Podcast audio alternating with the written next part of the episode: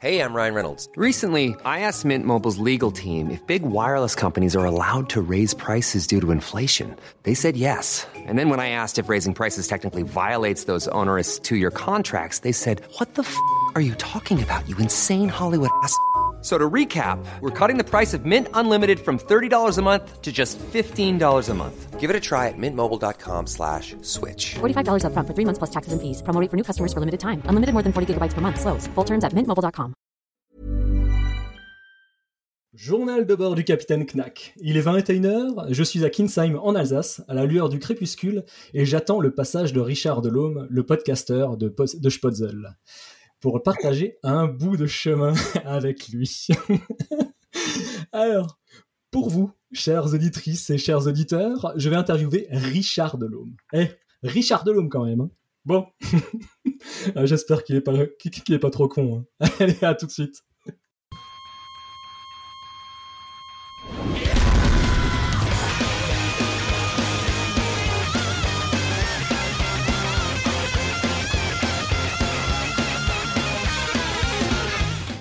Donc bonjour Richard, comment vas-tu? Bah, après cette intro, euh, nettement moins bien. Donc je me présente, je suis Knack, donc je suis un athlète amateur en course à pied et depuis peu à VTT. Donc je suis podcasteur euh, pour mon podcast qui s'appelle Knack en vrac et je suis un auditeur de Spotzel.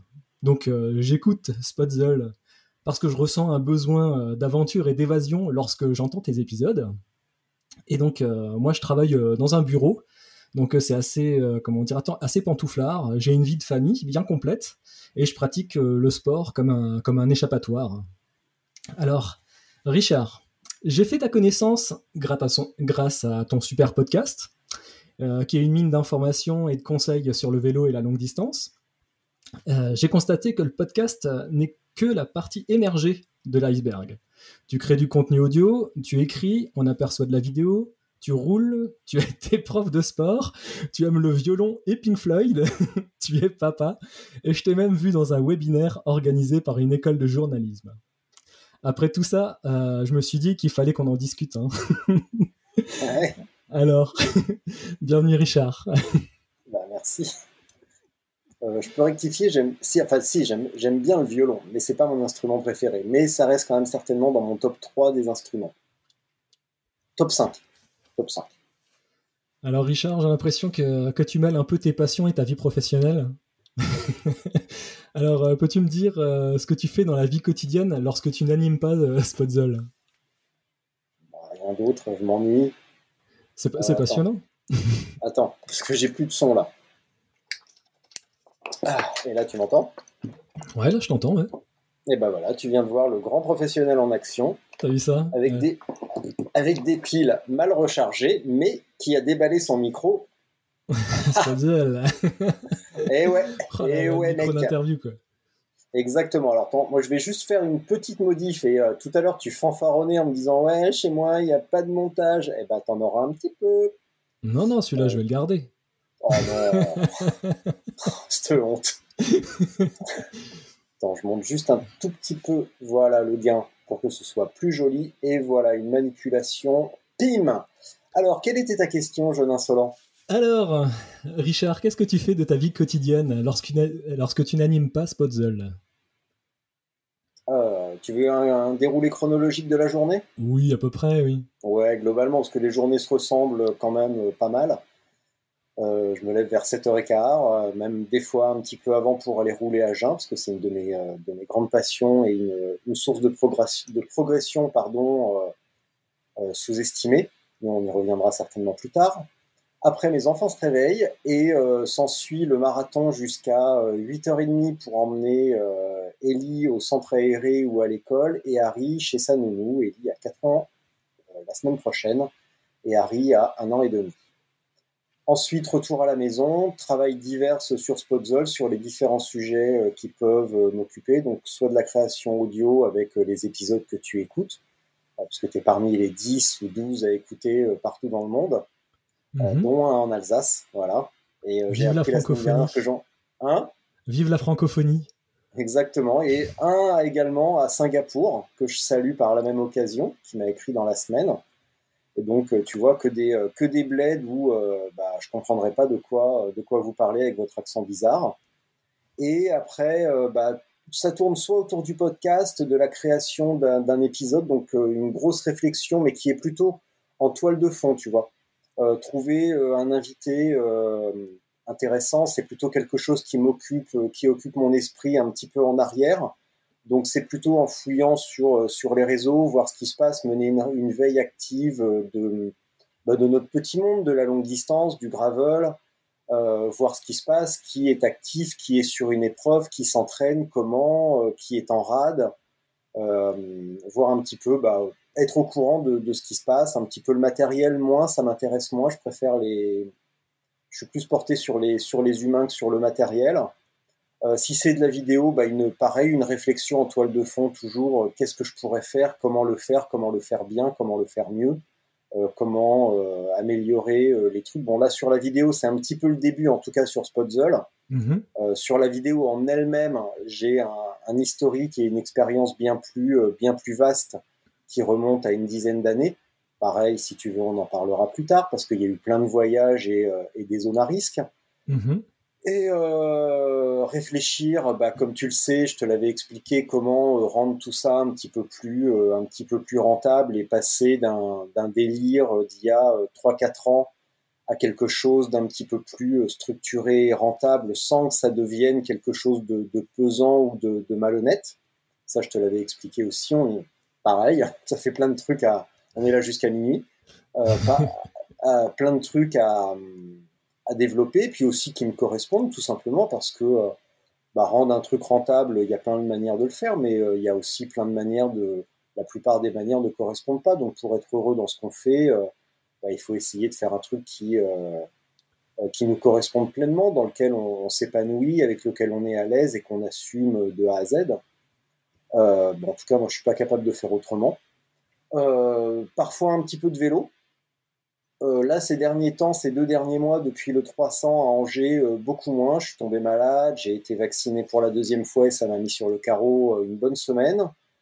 là, on est dans la deuxième semaine de vacances avec les enfants parce qu'on n'a ni grands-parents, ni nounous, ni rien, donc on est obligé de nous s'occuper de nos enfants nous-mêmes. Donc, pas beaucoup de vélo. Ce matin, j'ai eu de la chance, j'ai pu aller rouler trois heures parce qu'il fallait que j'aille récupérer une voiture chez Opel. c'est hyper intéressant. Parce que j'ai, cramé la mienne sur l'autoroute il y a un mois et euh, j'ai explosé le moteur. Donc j'ai beaucoup de chance. Opel France me prête une voiture pour quelques semaines pour mener euh, mes projets à bien, notamment celui euh, pour lequel tu voulais m'interviewer, donc terminer mon, truc avec Stéphane Brognard, et puis d'autres trucs que j'ai en cours. Et, et voilà, vers 17h, 17h10, la journée s'arrête. Euh, on va chercher les enfants chez la nounou, au centre aéré ou à l'école. Euh, tout ça jusqu'à 20h, 21h, parfois un petit peu plus quand Ellie est particulièrement énervée. Et puis quand l'énergie euh, s'y prête, et eh ben, je retravaille un petit peu dans la soirée. et voilà. La routine. Et, quelle combinaison de, de chemin as-tu emprunté pour arriver à te faire interviewer par un mec qui s'appelle Knack? Ça, c'est une question piège. ouais, es, comment dire, euh, tu es une personne qui a appris euh, petit à petit euh, sur le tas ou tu as suivi une formation de journalisme? Non, j'ai tout appris sur le tas. à la base, comme tu l'as dit, je suis prof de sport que j'ai exercé pendant six ans. Où ça dans, différents, dans différents endroits, plutôt en, plutôt en région centre avec, bah, avec différents athlètes. J'ai j'ai eu de la chance parce que j'étais vraiment et j'ai toujours été très porté préparation physique euh, et, euh, et, vraiment euh, optimiser la préparation. Donc mhm. j'ai eu la chance de bosser notamment avec des, des haltérophiles de haut niveau, de niveau olympique, même si j'étais pas en charge de leur préparation. Dire, je, je travaillais avec des. Hein? T'as la carrure, toi, pour faire de l'haltérophilie? Eh ben, j'ai bossé, j'ai accompagné un mec euh, qui s'appelait Sofiane lui aussi euh, et qui était euh, à peine plus épais que moi, bah, un petit plus musclé et beaucoup plus explosif évidemment, enfin totalement explosif, qui était en, en équipe de France. Et je peux t'assurer que sur sur certaines catégories, bah, ça marche aux catégories de poids. Donc à un moment donné, tous les mecs font pas 150 kilos, mais c'est vrai que Sofiane était léger, sec et pas très grand. Et à un moment donné, on a eu Benjamin, un vice-champion du monde turc, qui faisait, je peux pas te dire combien, mais qui était monstrueux, qui faisait des soulevés de terre à 400 kilos. Euh, c'était euh, c'était un, autre monde. Bon, c'était un autre monde à plein de niveaux également, euh, parce que c'était un Turc avec tout ce que ça peut comporter, surtout en haltérophilie. mais du coup, une variété d'athlètes, autant en force qu'en, endurance. moi aussi, j'ai été entraîné par un, par un mec quand, quand je faisais notamment du, du triathlon et du duathlon. Et, et voilà, euh, après, bah, j'ai démissionné de tout, enfin j'ai arrêté tous ces trucs-là. Il s'en est suivi une période un petit peu creuse où, euh, où je savais pas bien quoi faire euh, de ma vie. Dans ces dernières années de, prof de sport, j'avais découvert la photo. puis j'avais un pote qui traînait dans la musique, qui traîne toujours d'ailleurs, qui est un excellent DJ, un vieux de la vieille pour ceux qui aiment le hip-hop. Euh, c'est un vieux de la vieille des, euh, de fin 80, euh, fin des années 80, début, début des années 90, qui a vraiment connu sur le bout des doigts le début de cette époque et qui est, qui est génial. Et puis je me suis retrouvé à faire de la photo pour des magazines et petit à petit, bah, tu vois, c'était l'essor du numérique. j'ai mis le doigt dans l'argentique qui m'a vraiment accroché à fond. Euh, j'ai poursuivi là-dedans et puis je me suis retrouvé euh, bah, correspondant en France pour euh, Pro Cycling, un magazine anglais et également ce qui sort en, Australie et aux États-Unis. Mhm. J'étais leur correspondant français sur certes, pas mal d'épreuves. Donc j'ai commencé par ça, c'était en 2007. dans la foulée, en 2007, pareil, je suis parti plusieurs semaines à New York. Euh, et puis j'avais vu passer dans un numéro de Vélo Magazine euh, euh, une double page avec un cycliste à New York, un cycliste à Tokyo. Et là, c'était le premier numéro. Et, puis il y avait le nom du photographe. J'ai écrit au rédacteur en chef que je connaissais un petit peu. Et je dis bah écoute là, je pars à New York plusieurs semaines. si t'as pas de deal particulier avec ce photographe, que je devrais, avec qui je vais faire un épisode dans pas longtemps parce que bah, du coup je lui ai piqué sa place, donc il faudra que je lui dise pendant l'épisode. Et en plus que j'avais croisé à un concert où mon pote DJ euh, jouait euh, à cette époque-là en première partie de Gourou. Pour ceux qui, euh, qui connaissent, c'était au New Morning. Et du coup, je l'avais aperçu dans la salle, j'avais reconnu son, profil et du coup, tu vois, j'ai deux, trucs marrants à sortir pour, l'épisode. Et puis il m'a dit, enfin le, le rédac chef m'a dit, bah non, euh, j'ai pas de deal particulier avec James, James Start. Euh, je crois que cette année a fêté son 30e Tour de France. Donc euh, vas-y, ramène des trucs. Et puis voilà, et puis bah, j'ai eu cette rubrique mensuelle pendant euh, un an et demi. Euh, après, je suis rentré en France, je suis retourné à New York, un petit peu pour finir mon travail. J'ai noué plein de contacts et d'amitiés durables avec des, des, cyclistes locaux. Et et puis, bah, il y a eu une période ouais, sombre où euh, je faisais pas grand chose. Et puis, bah, je me suis dit, tiens, euh, je vais aller faire une saison euh, de filmeur, photographe sur les pistes. Donc, je suis allé à Tignes. Et ça a mhm. été une des pires épreuves, une des pires expériences professionnelles probablement de ma vie, qui s'est finie par une bagarre. Alors que je suis pas du tout un bagarreur, mais mais voilà, le mec, le mec pour qui je bossais a cherché la merde et puis bah voilà il s'est retrouvé au sol euh, à me supplier de pas l'achever. Et puis voilà. J'étais un petit peu en colère ce jour-là, donc je suis rentré chez moi. Euh, entre-temps, euh, j'avais rencontré une nana qui m'avait dit Bah tiens, tu devrais regarder du côté de Genève. Et puis j'ai regardé effectivement, et sur Monster, il y avait une annonce disant que Apple recrutait pour le premier Apple Store francophone en Europe. Mhm. J'ai postulé. Fort de que, ce que je pensais être mon, niveau de pédagogie avec mes années de prof et euh, bah, mon truc en photo. J'étais passé sur Mac il y a déjà euh, quelques temps. J'étais comme un dingue avec mon petit iPod blanc, tu vois, le, iPod classique blanc. donc voilà, j'y suis, j'ai postulé, j'ai eu un pré-entretien, un entretien, un autre entretien, puis j'ai été pris. À ma grande surprise, alors c'est pas tout à fait vrai parce que le premier entretien, vraiment, j'ai pas été, j'ai été refusé. Euh, c'était pour le poste de créatif. Euh, euh, et puis j'ai pas été pris. Il y en avait que 6 sur la masse. On devait être une cinquantaine à être embauché. Il y en avait que 6 qui auraient ce poste. Et j'ai pas été pris.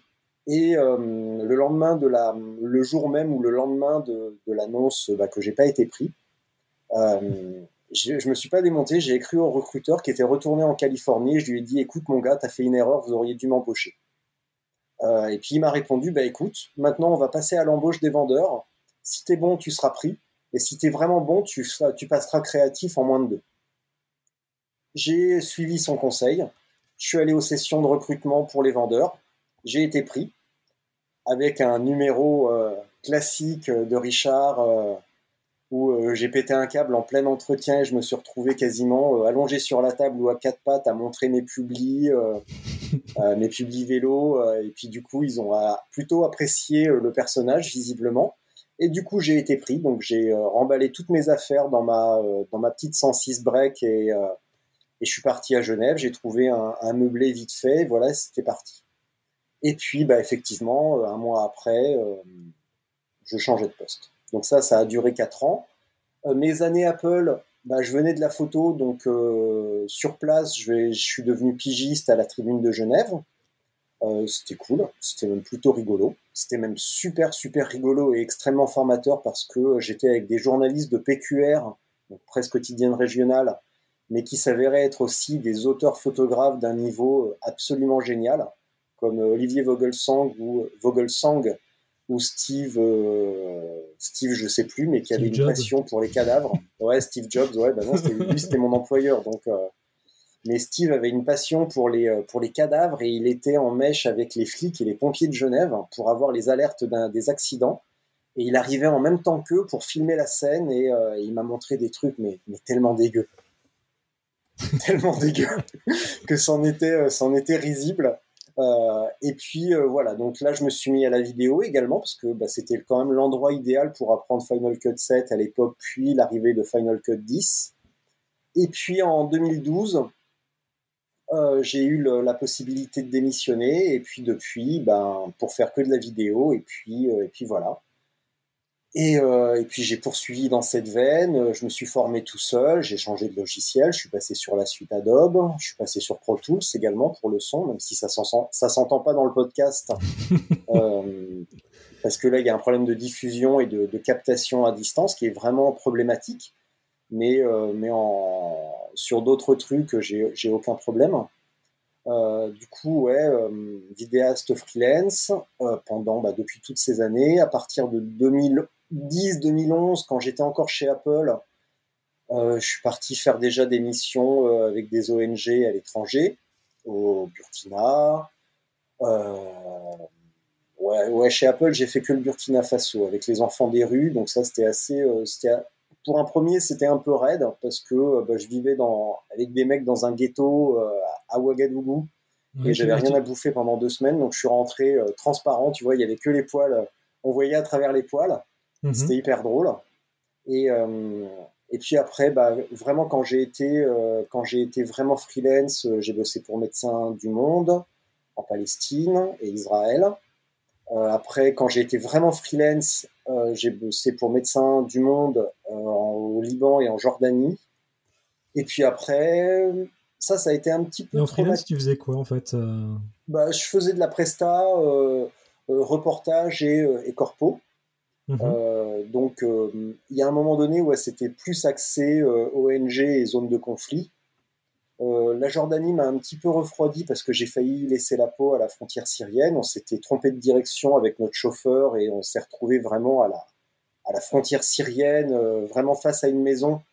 Et à, à 500-600 mètres, il y avait, un poste de l'armée jordanienne et on voyait les soldats nous faire des grands signes comme ça, revenez, revenez.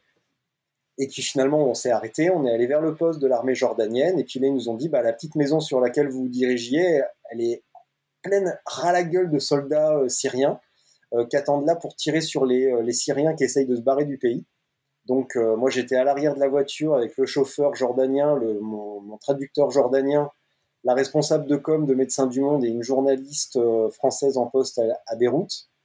Et bah ouais, on a bien rigolé quand même. Bon, avec le recul, je, recule, je rigole beaucoup moins, même si c'était quand même assez rigolo parce qu'en plus, tu vois, j'avais pas d'enfant à l'époque, donc je voyais pas la vie de la même manière. Et le soir, à l'hôtel, je jouais à Call of Duty et c'était, enfin, tu vois, ça faisait vraiment ton sur ton, quoi. J'étais mhm. dans une zone de guerre, euh, je, on passait à côté des obus encore fumants. Euh, j'ai travaillé donc sur le harcèlement des femmes dans les camps de, les camps de, de réfugiés. Et, et c'était, c'était à la fois traumatisant, mais en même temps, j'avais une distance. Et puis, depuis la Palestine, j'avais appris à prendre de la distance par rapport à mon sujet en ne regardant que dans l'écran et en écoutant que dans les écouteurs. Parce que le premier, bah, j'ai pleuré comme une madeleine sur plusieurs interviews, donc parce que je regardais les gens et du coup, j'ai appris à regarder dans l'écran pour, pour faire un écran et faire comme si c'était irréel, même si ça l'était. Et, euh, et, voilà. Et après, bah, j'ai refait plein de trucs en France, euh, des trucs en Suède, euh, voilà, plein de voyages aussi à côté. Puis en Birmanie, en Thaïlande, au Costa Rica, on a fait notre, notre lune de miel au Japon où on est arrivé encore ivre-mort et où j'ai laissé euh, mon sac, mon sac de voyage dans le train, dans le Shinkansen, tu sais, en arrivant à Tokyo. Euh, je me disais, putain, sur le quai, euh, c'est marrant, j'ai pas l'impression d'avoir tous mes bagages. Et puis en voyant le train partir, je me suis dit, bah tiens, j'ai laissé mon sac dans, le train. Et c'est là qu'on a découvert l'efficacité japonaise et leur calme total, parce que comme un crétin de français, comme on se comprenait pas, je gueulais sur cette pauvre dame au, téléphone et elle me disait Passez-moi le monsieur japonais, s'il vous plaît. Passez-moi le monsieur japonais. Et puis finalement, au bout d'un quart d'heure, à pas comprendre ce qu'elle me disait avec son accent, bah, je lui ai passé. Et puis là, ils m'ont dit bah, Vous allez à telle station qui était à une demi-heure d'où on était, puis mon sac m'attendait, et voilà. Mhm. Ça fait partie des endroits où tu peux perdre tes trucs. En Jordanie, pareil, en arrivant à l'aéroport, j'ai oublié mon, mon sac avec euh, appareil photo, tout, iPad, machin, euh, au niveau du, du truc où on récupère les objets lourds.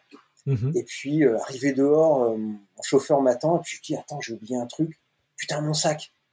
Donc on est retourné à l'intérieur. Là, les gendarmes et la sécurité, enfin les flics, m'ont pas laissé rentrer. Donc je leur ai expliqué le truc. Alors ils m'ont fait passer par les couloirs détournés dans le où normalement personne ne passe. Et puis j'arrive devant le truc, je vois mon sac, je suis super content, je regarde un mec, je fais putain, je suis trop content, j'ai retrouvé mon sac. il me fait mais faut pas que tu t'inquiètes mon gars, détends-toi, hein, il y a des caméras partout, ici en Jordanie, il n'y a pas de vol. Hein. Donc euh, parce que c'est un, un, petit peu sévère. Je dis ben et puis euh, et puis voilà. Du coup, euh, il y a eu une période un petit peu plus calme.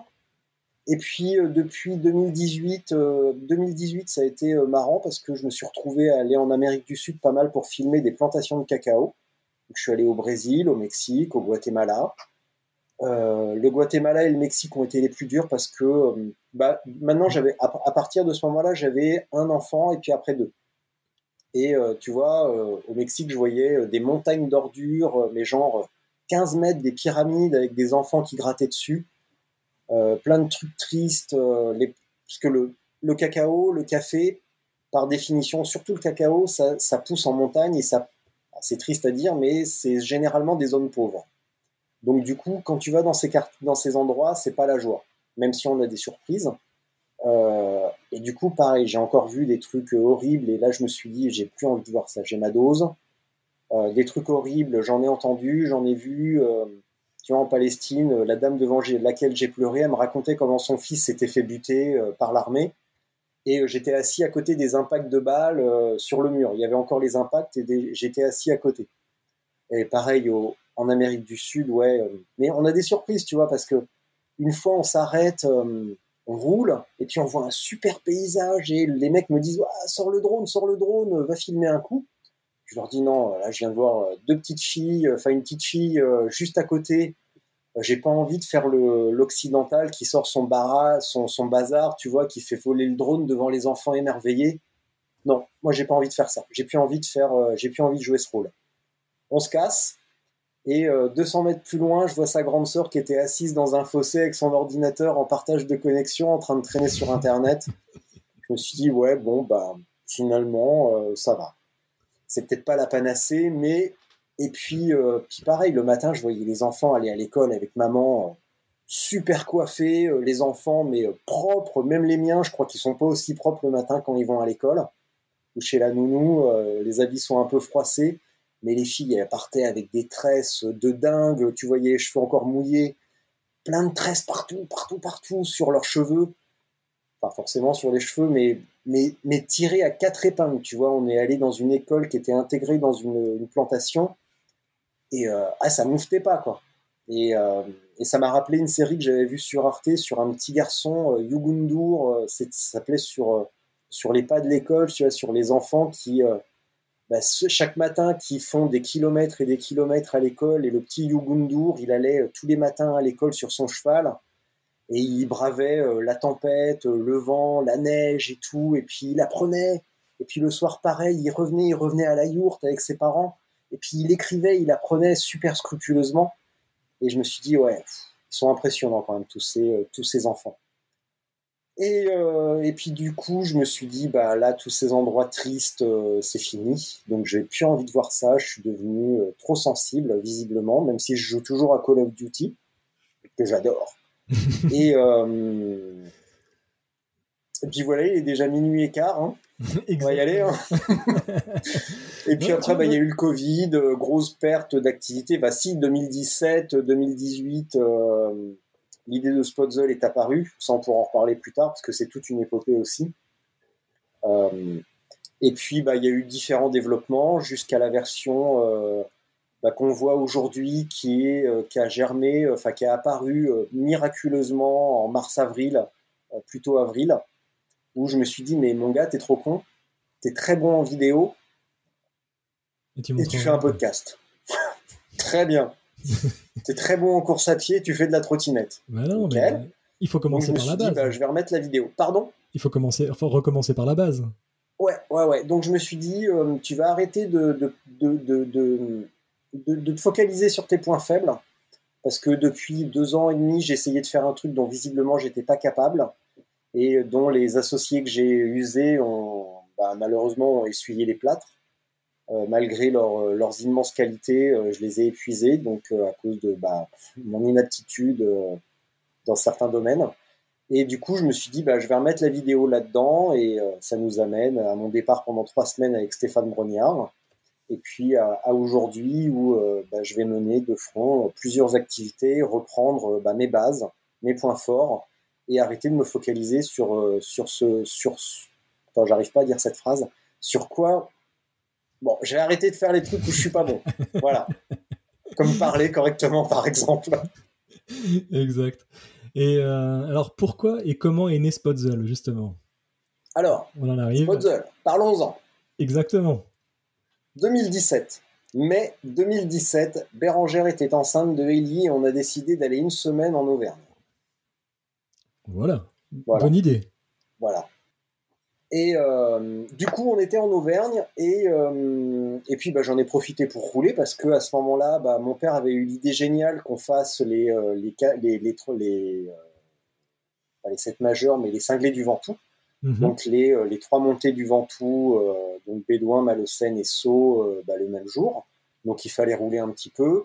Moi, je roulais en dilettante depuis quelques temps déjà après de nombreuses années en compétition, j'avais un peu lâché euh, et je roulais en dilettante depuis quelques temps, donc rien de rien de bien sérieux.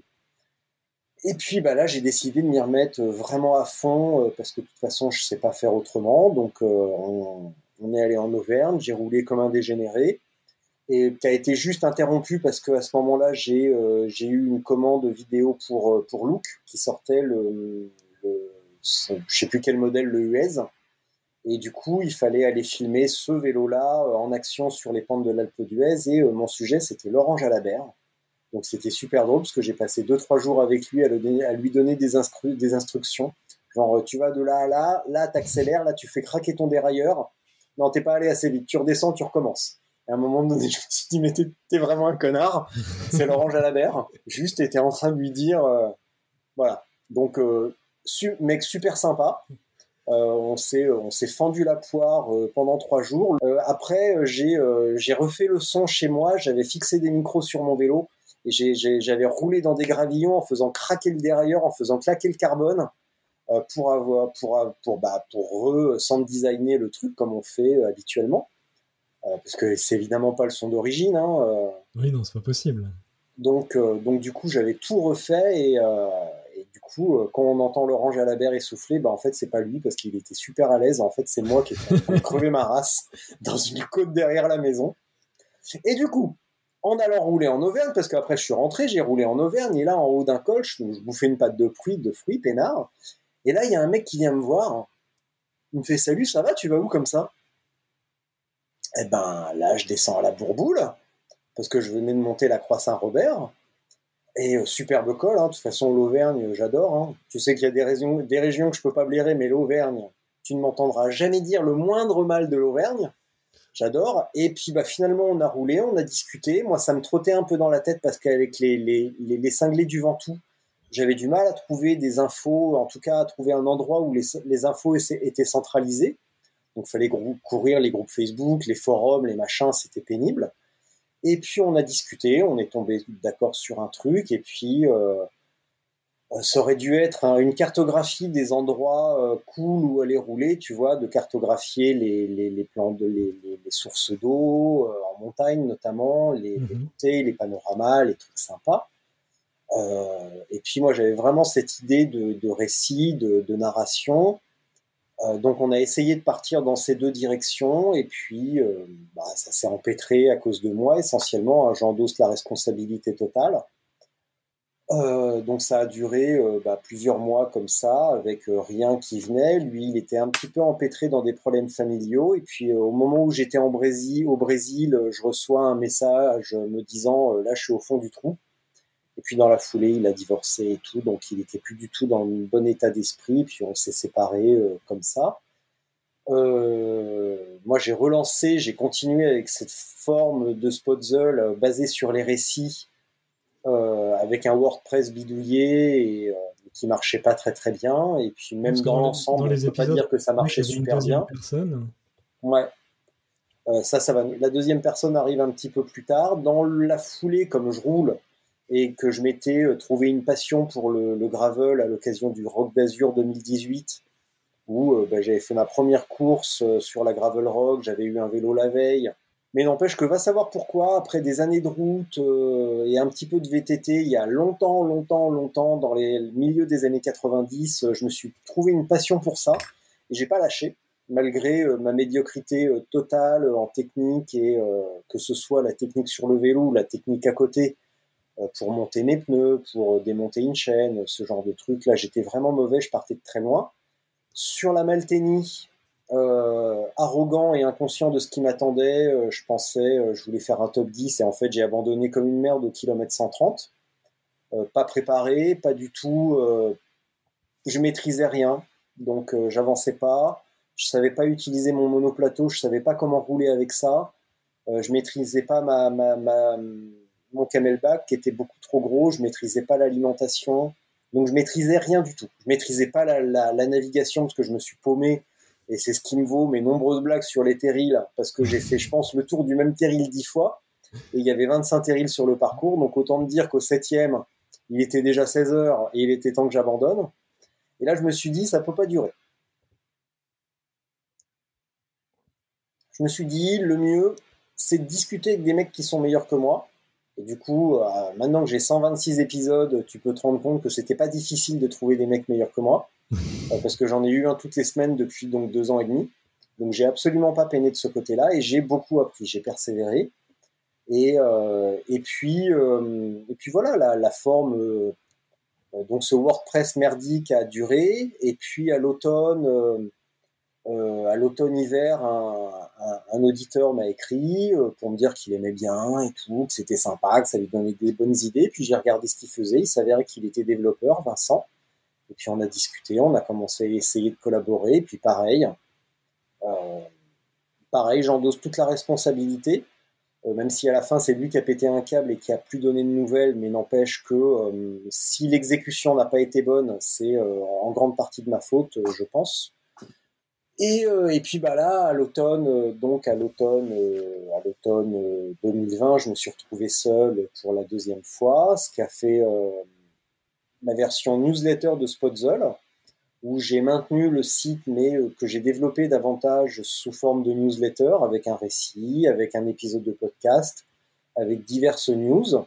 Et ça nous emmène là au printemps où je me suis dit, ben, là maintenant euh, que j'ai une place visiblement euh, bien installée dans le paysage du bikepacking et du gravel en France, ben, il est temps de, faire quelque chose avec ça, donc, de, monétiser un petit peu cette expertise, parce que ben, malgré tout, entre-temps, en gravel, je suis devenu pas si mauvais que ça, avec pas mal de courses et d'épreuves plutôt longue distance. sur je me suis, je me suis bien débrouillé. Et, et, voilà.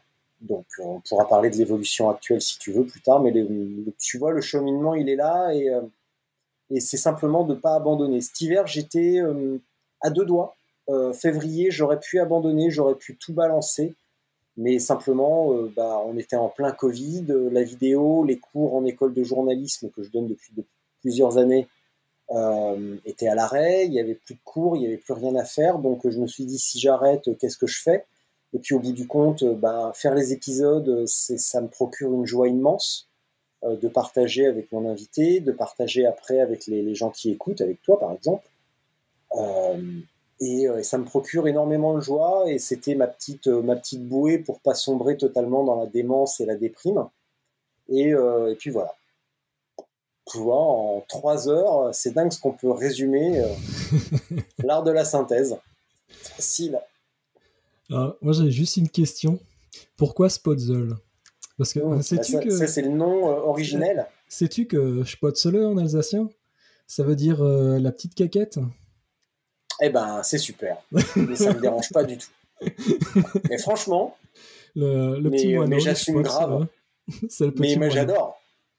Mais c'est vrai ou c'est où tu me fais marcher parce que du ah non, coup, non, c'est euh, vrai. Hein. C'est vrai, je pense ah, ça. C'est une petite vrai, bite. Pas... On peut le dire, hein, on est entre nous. Hein. La petite le petit moineau. Eh ben franchement, je trouve ça mais super cool quoi. Moi je pensais que parce que tu m'aurais dit euh, symbole de virilité ou euh, euh, fierté absolue ou surpuissance ou, euh, ou, tout ce qui est synonyme de, enfin, tu vois, tous ces trucs-là, un petit peu synonyme de succès et de, de, de, de, réussite sans avoir à souffrir, ça m'aurait gonflé.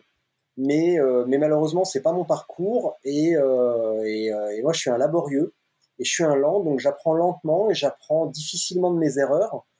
Donc, euh, que je pas de sol, ça se dise euh, en alsacien et que ça veuille dire. Euh, putain, vous avez vraiment une langue de merde. C'est pas gâté. Ah, la, première fois, la première fois que j'ai lu euh, Spotzel, je vais Spotzel, Spotzel, qu'est-ce que c'est eh, Mais je vais changer de logo parce que là j'ai une montagne, j'ai un truc triangulaire, mais attends, mais je vais faire deux grandes roues, tu sais, genre Londres et Paris, avec la Tour Eiffel un peu. Non, non, non, le, non, non, le centre des affaires à Londres, tu sais, le, le gros suppositoire. Londres, Paris, avec le centre des affaires, tu vois. Pam Une tub. Nickel. Ah, mais j'adore. J'adore. Je pensais que c'était un peu un, doigt d'honneur au monde du cyclisme euh, sur route euh, traditionnelle. Ah non, j'adore. Ah non, non, j'adore le cyclisme sur route. Euh, depuis, depuis deux ans que je suis vraiment dans le gravel, j'avoue que je regarde ça un petit peu plus de manière distanciée.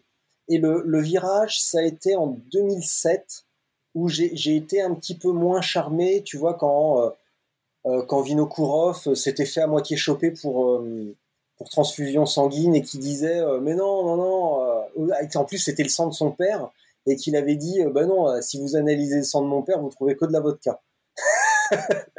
et j'avais trouvé ça.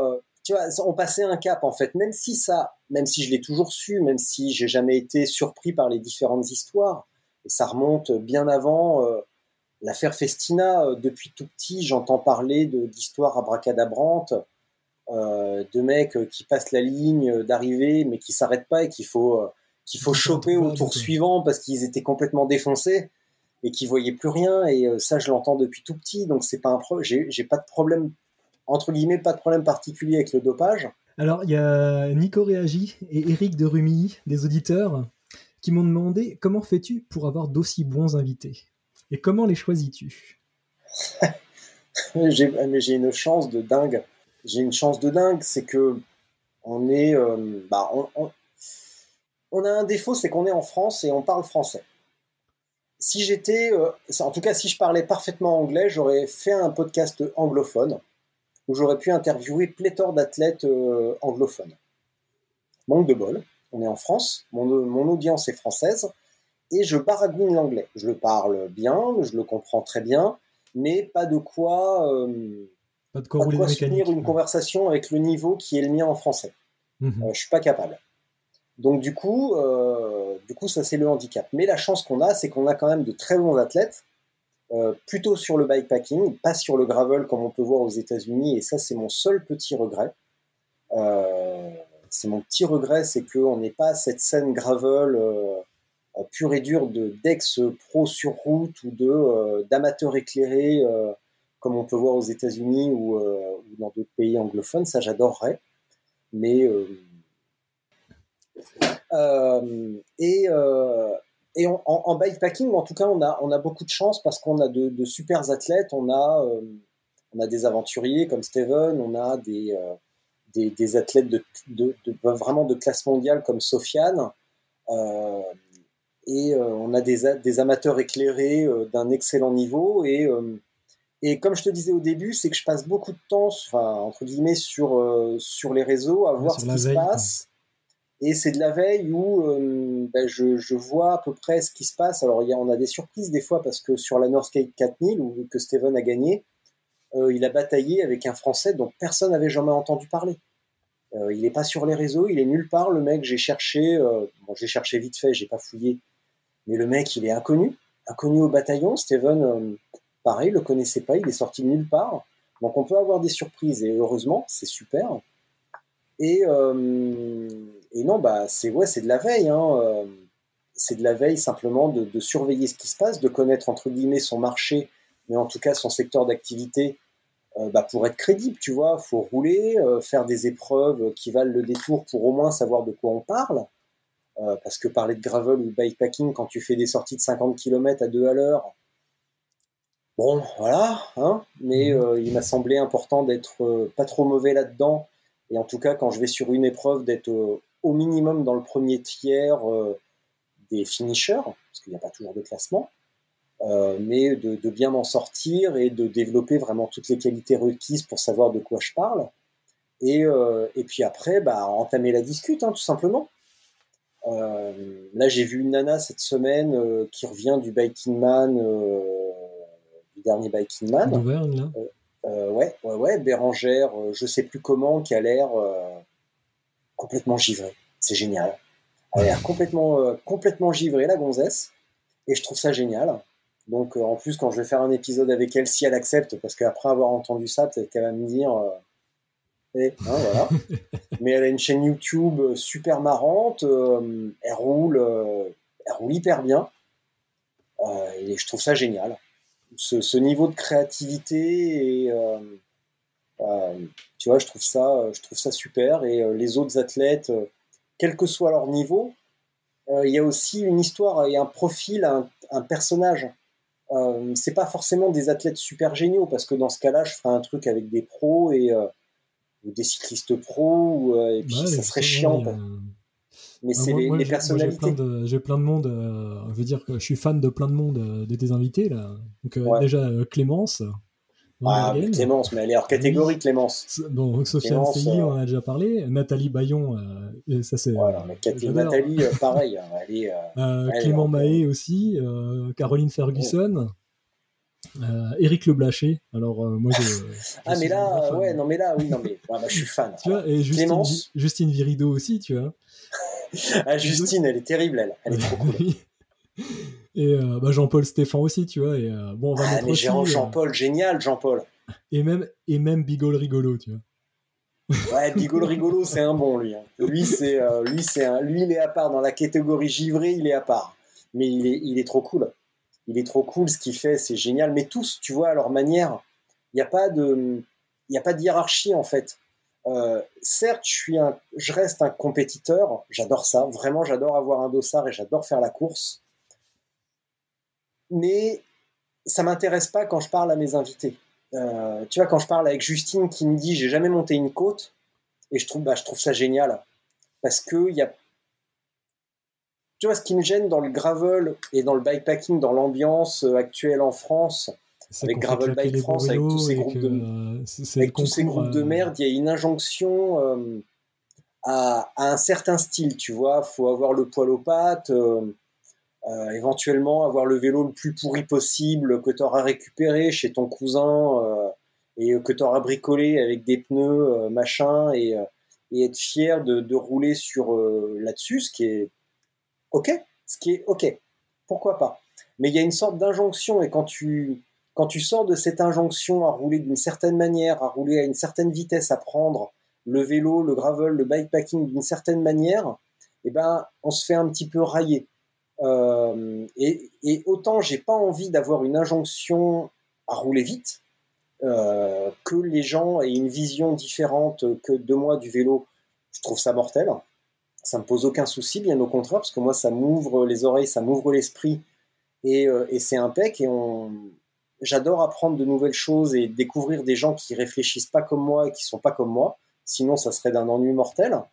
Mais par contre, j'ai pas envie d'avoir d'injonction, d'entendre d'injonction. Le vélo, c'est comme ci, le gravel, c'est comme ça.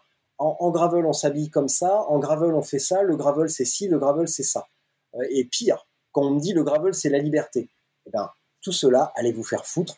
Si c'est la liberté de rouler à deux à l'heure avec une chemise à carreaux et du poil aux pattes sur un vélo pourri, c'est la liberté de rouler à fond la caisse sur un vélo en carbone hors de prix avec les jambes rasées. Si, si on parle de liberté, elle peut pas être restreinte. Euh, et là, tu vois, je m'emballe parce que ça me tient à cœur. Et si on parle de liberté, d'aller sur la route, d'aller dans les chemins, de faire tel type de pratique et de se dire ok, je suis libre, mais que d'autres choisissent une pratique plus compétitive, on peut pas dire que c'est, euh, on peut pas railler. Euh, moi, mhm. je vois juste une forme de jalousie. Euh, ou d'incompréhension, ou généralement de ce qui est différent. De ce... Euh, ouais, mais moi je m'en fous. Moi ça me va, tu vois. Euh, quand. Ouais, moi ça me va. Bon, évidemment, je roule avec des mecs plus forts que moi et on roule vite. D'accord, très bien. Mais, mais quand, je, quand je vais sur un truc et que les gens me disent bah, j'ai mis 6 heures de plus, moi je trouve ça très très bien et j'ai beaucoup plus d'admiration euh, pour les gars qui, euh, et les nanas, pour les, les, athlètes, les cyclistes euh, qui roulent lentement et qui mettent des heures et des heures, tu vois, à Angers. Moi, je suis arrivé à 17h, 18h30, 18h, 18h30. Il y en a qui sont arrivés à 23h, 1h du mat, 2h du mat. Mais quel courage Tu te rends compte? Ils ont fini sous la pluie. Ouais, bah, ça c'est ça c'est la météo, c'est le hasard. c'est la météo, mais je veux dire, c'est que ça rajoute un truc. Moi, je, sais qu'il y a une, une, telle amplitude sur leur effort, sur la gestion et sur le temps passé sur la selle, avec les douleurs, avec trouver la bouffe, à un moment donné, que c'est euh, c'est un, un, courage dingue, tu vois, de d'endurer tout ça moi, j'ai pas de mérite. J'ai roulé, bon, j'ai roulé comme un pied parce que j'avais pas le bon vélo, j'avais oublié mon gâteau énergétique, donc j'ai été en hypo pendant 12 heures. Et voilà. Mais ça, c'est autre chose. Et euh, si j'avais eu, euh, bah, si j'avais mieux géré, j'aurais peut-être mis euh, une demi-heure, trois quarts d'heure de moins, et puis voilà. Mais ça change rien à l'affaire. Je serais arrivé à 17h45, la belle affaire. Mais ceux qui arrivent à 22h, à 23h, à minuit, à 1h, putain, mais ils ont toute, toute mon admiration. Parce que je vais, Certains... juste, je vais juste te raconter un truc. Euh, ouais, bah vas-y, je t'écoute. J'ai fait un. Donc, euh, moi, je, je, cours, et là, depuis, euh, depuis 15 jours, là, j'ai repris le, VTT. Et donc, j'ai fait un, j'ai fait un, 52 km à pied, quoi, en, courant. Ouais. Et, en fait, moi, j'ai mis, ouais, je suis un des derniers, je suis avant-avant-dernier. j'ai mis 9h44 à faire 52 km et 2400 mètres de dénivelé positif. Mais tu vois, euh, je l'ai fini et, euh, et, euh, et j'ai comment dire, j'ai fini et avec avec fierté, tu vois. C'est un truc. le premier, c'est un pro de chez Salomon. Il le fait en 4h20 Enfin, c'est, euh, je sais même pas comment est-ce qu'il comment est-ce qu'il court. Parce qu'il y a des passages qui étaient vraiment euh, durs, tu vois, qui étaient, il y avait de la via ferrata et tout, quoi. Enfin, c'était je sais pas comment est-ce que les personnes courent là-dedans, tu vois. Mais euh, dedans, tu vois, moi j'ai fini, mon objectif c'était finir, et c'était cool, tu vois. Je fais gaffe à la bouffe, à l'hydratation. Et euh, ben, comment ça, moralement, tu vois, tu, euh, j'étais haute, je me suis, euh, ouais, c'est de l'autodétermination, tu vois. Ça fait plusieurs mois que tu t'entraînes, tu dis, bah ouais, je sais pas, j'ai couru 400, 400 km pour, pour le préparer. Bah, voilà, il reste plus que 52 km à faire, et c'est parti, tu vois. Tu as réussi à faire 400, tu arriveras à faire 50. Et c'est vraiment. et faire ça avec le sourire, et euh, alors là, tu passes les meilleurs moments de ta vie. Hein. Moi, j'ai passé. Euh, c'était comment dire Moi, j'étais parti faire une rando, tu vois. Je, voilà, je savais que j'avais la journée. les, euh, les, enfants, ils étaient chez papy, mamie. ma femme, elle était dispo, elle, avait fait, elle, pouvait faire ce qu'elle voulait de la journée. Et ben, moi, j'ai fait ma rando sur toute la journée. Tu vois. Et c'était trop bien. et je le referai. Ah, mais je t'admire. Hein. Je, je, t'admire parce que moi, je suis pas capable de ça. Et je me dis, mais, je me dis, mais qu'est-ce que. Des fois, je me dis, mais, mais qu'est-ce que t'es con? Qu'est-ce que. Tu vois? Mais non, mais. Mais enfin, j'adore ça. J'adore ça, rouler vite et me, me déglinguer. pas me déglinguer, parce qu'à Angers, j'ai fini, bah, j'ai fini déglinguer parce que je suis tombé deux fois et que j'étais en hypo, mais. Euh, mais j'ai pas passé la ligne en, PLS, tu vois, je me suis pas allongé, euh, j'étais tranquille. Mais, bah hein. mais moi, j'aimerais bien avoir, tu vois, ce détachement et, euh, et je t'admire. Et toi, toi ou tous ceux qui ont ce, cette, cette simplicité de pratique, moi, je sais pas faire ça. Si je fais un truc, euh, tu vois, je, je, vais trouver le moyen de, de, le faire mieux tout de suite et de le faire euh, bah, au maximum. Et même si je suis pas bon, enfin, c'est pas une question de bon, mais quel que soit le niveau que je vais atteindre, je vais essayer de le faire au maximum. Et ce que je vais faire, je vais essayer de l'optimiser, tu vois, et je vais. Et, euh, et j'aimerais bien me dire, mais euh, décrispe. Tu vas mettre deux heures de plus, trois heures, quatre heures. Voilà. Mais euh, et tu vois, là, là, là, il y a la fin, donc la fin de saison qui se profile. Je sais pas à quoi ça va ressembler, mais l'année prochaine, j'aimerais bien faire l'Atlas Mountain Race ou la Race of Rwanda, un truc comme ça. Mm-hmm et je peux même pas te dire que je vais le faire pour rigoler, pour découvrir, que je vais le faire peinard pour découvrir le pays. Je vais rien voir du Rwanda et de, euh, du Maroc. Ouais, tu, bah, tu, vois, moi, je vais rien voir. Comment dire euh, Moi, ce que mon objectif, en fait, c'était euh, vraiment juste de me lancer ce défi-là, de pouvoir courir 52 bornes et se balader, tu vois, et sans, sans souffrir et ni perdre de virilité, tu vois de virilité ou de dignité, tu vois, parce que il euh, y en a, euh, ils ont euh, sur le sur le bord du chemin, tu vois, il y avait des slips qui traînaient, tu vois, les mecs ils se sont chiés dessus, quoi. Ah ouais, non, mais ça, ça peut. Attends, bah là, si tu parles de perdre sa, de, perdre sa dignité, parce que là, alors déjà, tu me feras le plaisir de préciser ce que ça veut dire perdre sa virilité. Non, non, c'est perdre, sa, dignité, c'est pas virilité. Ah ouais, ouais, ouais, non, mais ça, perdre sa dignité, ça arrive, hein. c'est pas, c'est pas la fin du monde, mais oui, c'est vrai que bon, c'est toujours un peu humiliant de devoir s'arrêter au bord du chemin pour dire bonjour aux marmottes, mais ça, ça arrive à tout le monde, même aux meilleurs. Et euh, rappelle-toi, Johan Diniz, euh, sur une, sur je sais plus, compétition, euh, qui avait fini couvert bah, sur les jambes.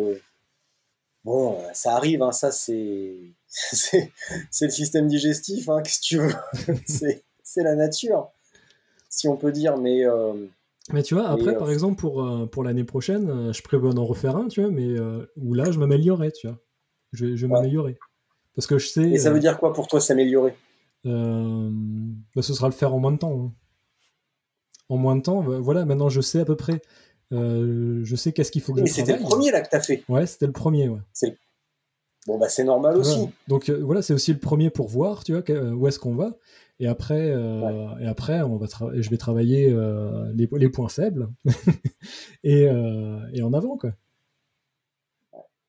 donc en fait, peut-être peut-être que le verre est dans le fruit quand même. Hein. Peut-être qu'on n'est pas si différent que ça. Hein, ben peut-être qu'en fait, euh, mais euh, mais ouais, c'est c'est juste là tu l'as résumé la semaine dernière. J'ai fait un bout de vidéo où, euh, où je parlais de ça sur le coaching. Et, et c'est pas une question de niveau, de performance ou de, de classement. C'est juste de s'épanouir dans ce qu'on fait, de le faire, de savoir ce qu'on fait, de comprendre ce qu'on fait pour pour l'apprécier pleinement et, euh, et puis d'être content de l'avoir fait ainsi. Et, euh, parce que s'entraîner comme une bourrique euh, et puis finalement pas atteindre son objectif et être déçu, bah, c'est un petit peu dommage quand même. Ouais. après, c'est aussi. Mais ce qui est bien, c'est de, de, tenir son, de tenir son objectif et d'être content d'avoir d'avoir tenu cet objectif-là, tu vois. Moi, je m'étais donné 12h30. 12h, 12h30, je fais 12h30, bah, bien. Parfait. C'est ce que j'avais dit la veille au briefing. Euh. En plus, c'est une de mes passions, en fait. C'est, alors ça, ça fait partie de ma, de, de ma personnalité euh, maniaco-dépressif, euh, maniaque. c'est que j'aime bien être à l'heure, en fait. Et quand je dis, par exemple, à ma femme, je vais rouler 3 heures, et eh ben, je reviens, j'ai 3 heures sur le compteur. Ou quand je lui dis, je reviens à telle heure, c'est d'être là pile à telle heure. Et si je me donne tel objectif, genre 12h30, et eh ben, j'aime bien faire 12h30 Je serais content si je fais 12h15. Je serais pas spécialement déçu si, si je fais 12h35, mais je serais vraiment content de faire 12h30. Tu vois, c'est vraiment d'avoir tenu mon tableau de marche et d'avoir rempli mon objectif. Simplement ça. C'est pas une question de, tu vois, je te dis pas de faire 12e ou d'être dans le top 10. C'est juste de me dire, euh, bah, j'ai mon objectif, c'est le temps. Euh, et puis voilà. Mhm. Ou de pas me faire mal. Là en l'occurrence, je me suis fait mal. Mais, euh, mais ça peut être ça aussi mon objectif. Ça peut être de ne rien casser, parce que ça fait partie du douloureux apprentissage du gravel, c'est que je suis beaucoup tombé et j'ai beaucoup cassé. Et du coup, à un moment donné, c'était ça mon objectif. C'était ne rien casser, ne pas tomber. Bah, c'est déjà ça. Hein. voilà, mais du coup, maintenant, je tombe encore. Donc, euh, et je casse encore parce que j'ai cassé ma chaîne deux fois récemment. Euh, alors, ce que je voulais savoir aussi, est-ce que tu prépares les épisodes à l'avance? Oui. Parfaitement. ah, mais à la perfection, je m'y prends, mais, mais tellement longtemps à l'avance. Non, oui, je prépare, mais comme je te le disais, c'est un travail. Attends, je me euh, vas-y, vas-y. C'est un travail en, tâche de fond, en fait. Je, quand je décide d'interviewer quelqu'un, euh, c'est pas qu'on me l'a proposé, enfin si on me le propose, mais après on peut me le proposer, mais après je me, je me documente. Mais quand je repère quelqu'un qui semble intéressant, je regarde ce qu'il fait, je remonte un petit peu, donc ça fait pareil, un peu monomaniaque, mais je j'observe ce qu'il partage sur les réseaux, euh, notamment sur Insta, sur Strava, etc., pour voir un petit peu ce qui se passe. Je remonte un petit peu le temps pour euh, pour pour avoir vraiment du contexte. Quand c'est quelqu'un d'un petit peu plus célèbre, euh, bah, je fais une petite recherche internet parce qu'il y a toujours des, des, articles, des épisodes de podcasts qui traînent, donc je regarde tout ça et, et puis je prends des notes en, diagonale, j'essaye de trouver des angles, des angles un peu, euh, un peu originaux ou un peu, un peu déstabilisants, notamment pour les premières questions ou en tout cas pour la première question et pour, pour démarrer de manière euh, un petit peu déstabilisante et originale et pas un truc plan-plan, euh, même si je le fais, euh, qui es-tu, que fais-tu, est-ce que tu peux te présenter, machin.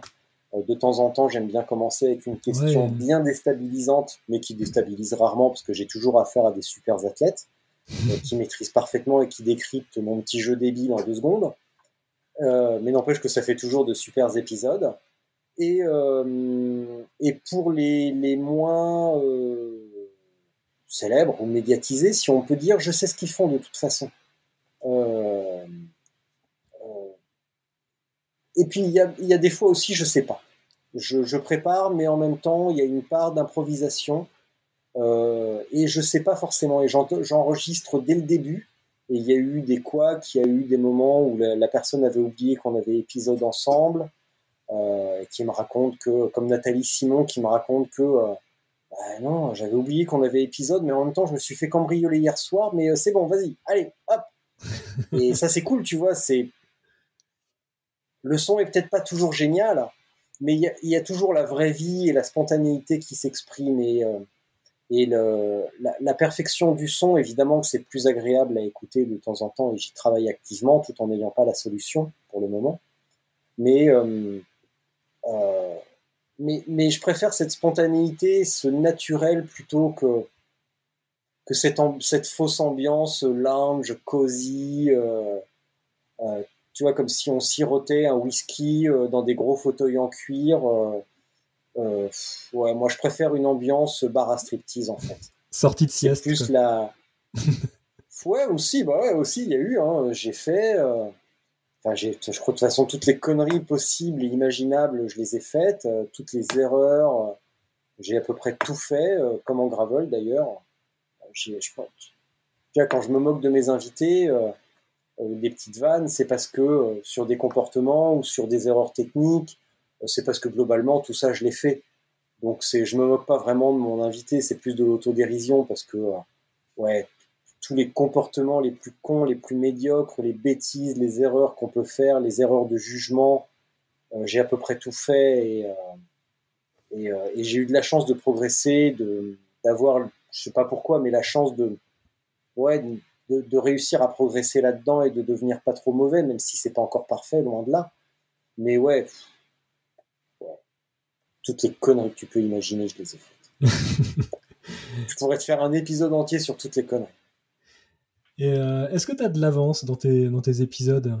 Non. Ou t'es plutôt. euh, tu te laisses un peu. J'ai essayé un peu le hasard? Euh, il y a deux trucs. Il y a une Non, il y a trois. J'allais dire, il y a deux trucs et j'allais t'en citer trois. Tu vois déjà un peu le niveau de connerie. Euh, il, y a, il y a trois trucs. J'ai essayé d'en faire trois à quatre en avance. Et en fait, je me suis rendu compte qu'il y a un décalage temporel et ça sonne faux parce que je sais que cet épisode-là, il va sortir dans trois semaines, dans un mois. Et j'aime pas.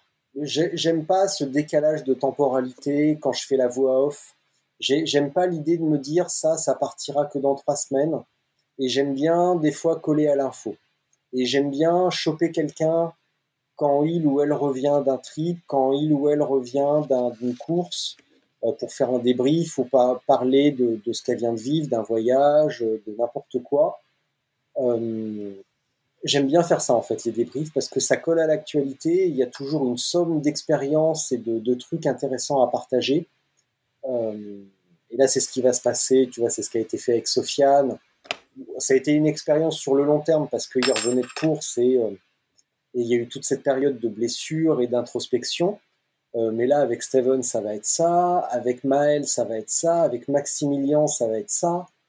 Et euh, il y a qu'avec Clément où, euh, ouais, il y a une, tu vois, c'est vraiment dans le flux, dans l'actualité et faire des, ouais, je trouve ça intéressant en fait et, euh, et revenir sur des trucs euh, qui datent, euh, ouais, j'ai fait telle course il y a six ans, euh, mais mon gars, mon pauvre, il s'est passé tellement de choses depuis six ans, le monde a changé en six ans, les, les, c'est- Déjà en deux ans, hein.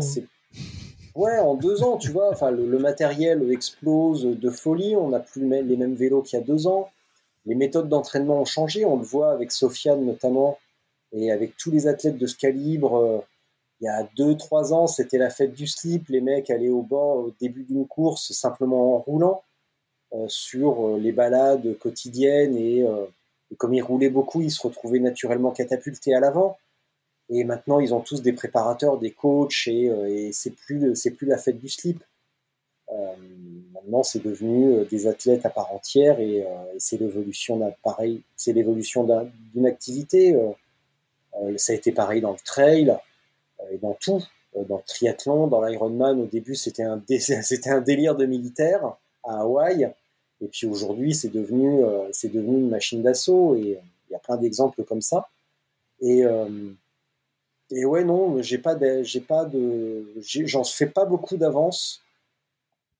Euh, Il y a que Clément je peux les préparer un petit peu à l'avance. Je peux me, donner un, calendrier où je me dis tiens, euh, ça je le ferai un petit peu plus tard, Euh, comme euh, comment il s'appelle, euh, Eric et, Clément Clisson. qui vont faire un truc. On, a décidé, enfin c'est plus Eric et Clément qui m'ont demandé de le faire plus tard vers septembre pour revenir sur leur, abandon à la RAF. Mais, mais vraiment, c'est eux qui me l'ont demandé parce qu'ils voulaient avoir le temps d'assimiler ce qui s'est passé, de comprendre et de vraiment bien expliquer. Et eux-mêmes d'avoir des réponses à, à quelque chose qui est peut-être peut-être restera sans réponse. Euh, voilà. Et euh, ouais, en fin, en fin d'épisode, euh, de temps en temps, tu demandais à tes invités s'il y avait d'autres personnes qui inviter aussi. Tu as aussi un peu cette technique.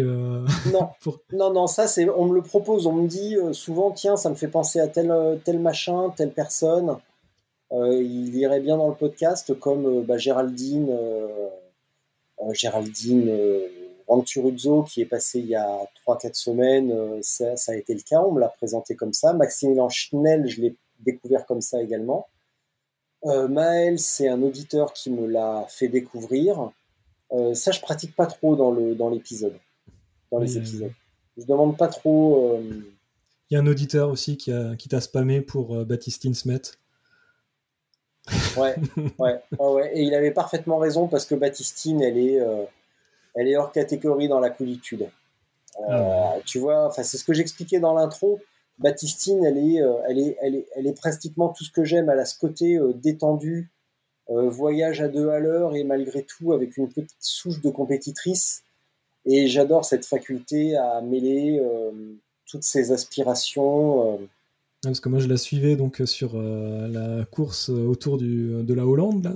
Ouais. Et c'était, mais comment dire, on était au jour le jour, tu vois. Moi, j'étais en train de travailler. Bon, voilà, le, le boulot n'était pas si passionnant à ce moment-là, tu vois. Et j'avais juste cette tweet qui arrivait, qui passait, tu vois. Et, et c'était trop bien, tu vois. on vivait vraiment ça en même temps, quoi. Et c'est vrai que quand elle arrivait, tu vois, qu'elle a fait sa vidéo comme quoi bah c'est bon j'ai terminé tu vois bah, moi j'avais les poils tu vois de, mon côté tu vois c'était génial quoi je me suis dit attends là il y a un truc il y a un truc à il y a un truc à dire là ah ouais non non non bah, Sistine elle est elle est cool mais enfin toutes, hein, toutes et tous. Hein, je vais pas, je te dis, je peux pas faire de hiérarchie.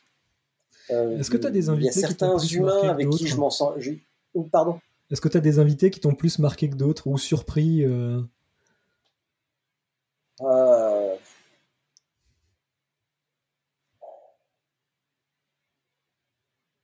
C'est parce que tu n'arrives pas à les départager. Là.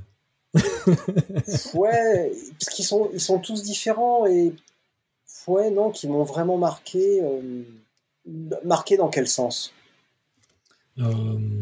Bah, Qui, euh, qui t'ont fait peut-être changer de regard, tu vois, sur, sur ta pratique ou, ou sur l'effort qu'il y, a à fournir, sur l'entraînement Ouais, bah, de toute façon, j'ai appris de tous et c'était l'objectif de, de, de, créer ce podcast, d'apprendre de tous. Donc, de tous, j'ai piqué un petit truc.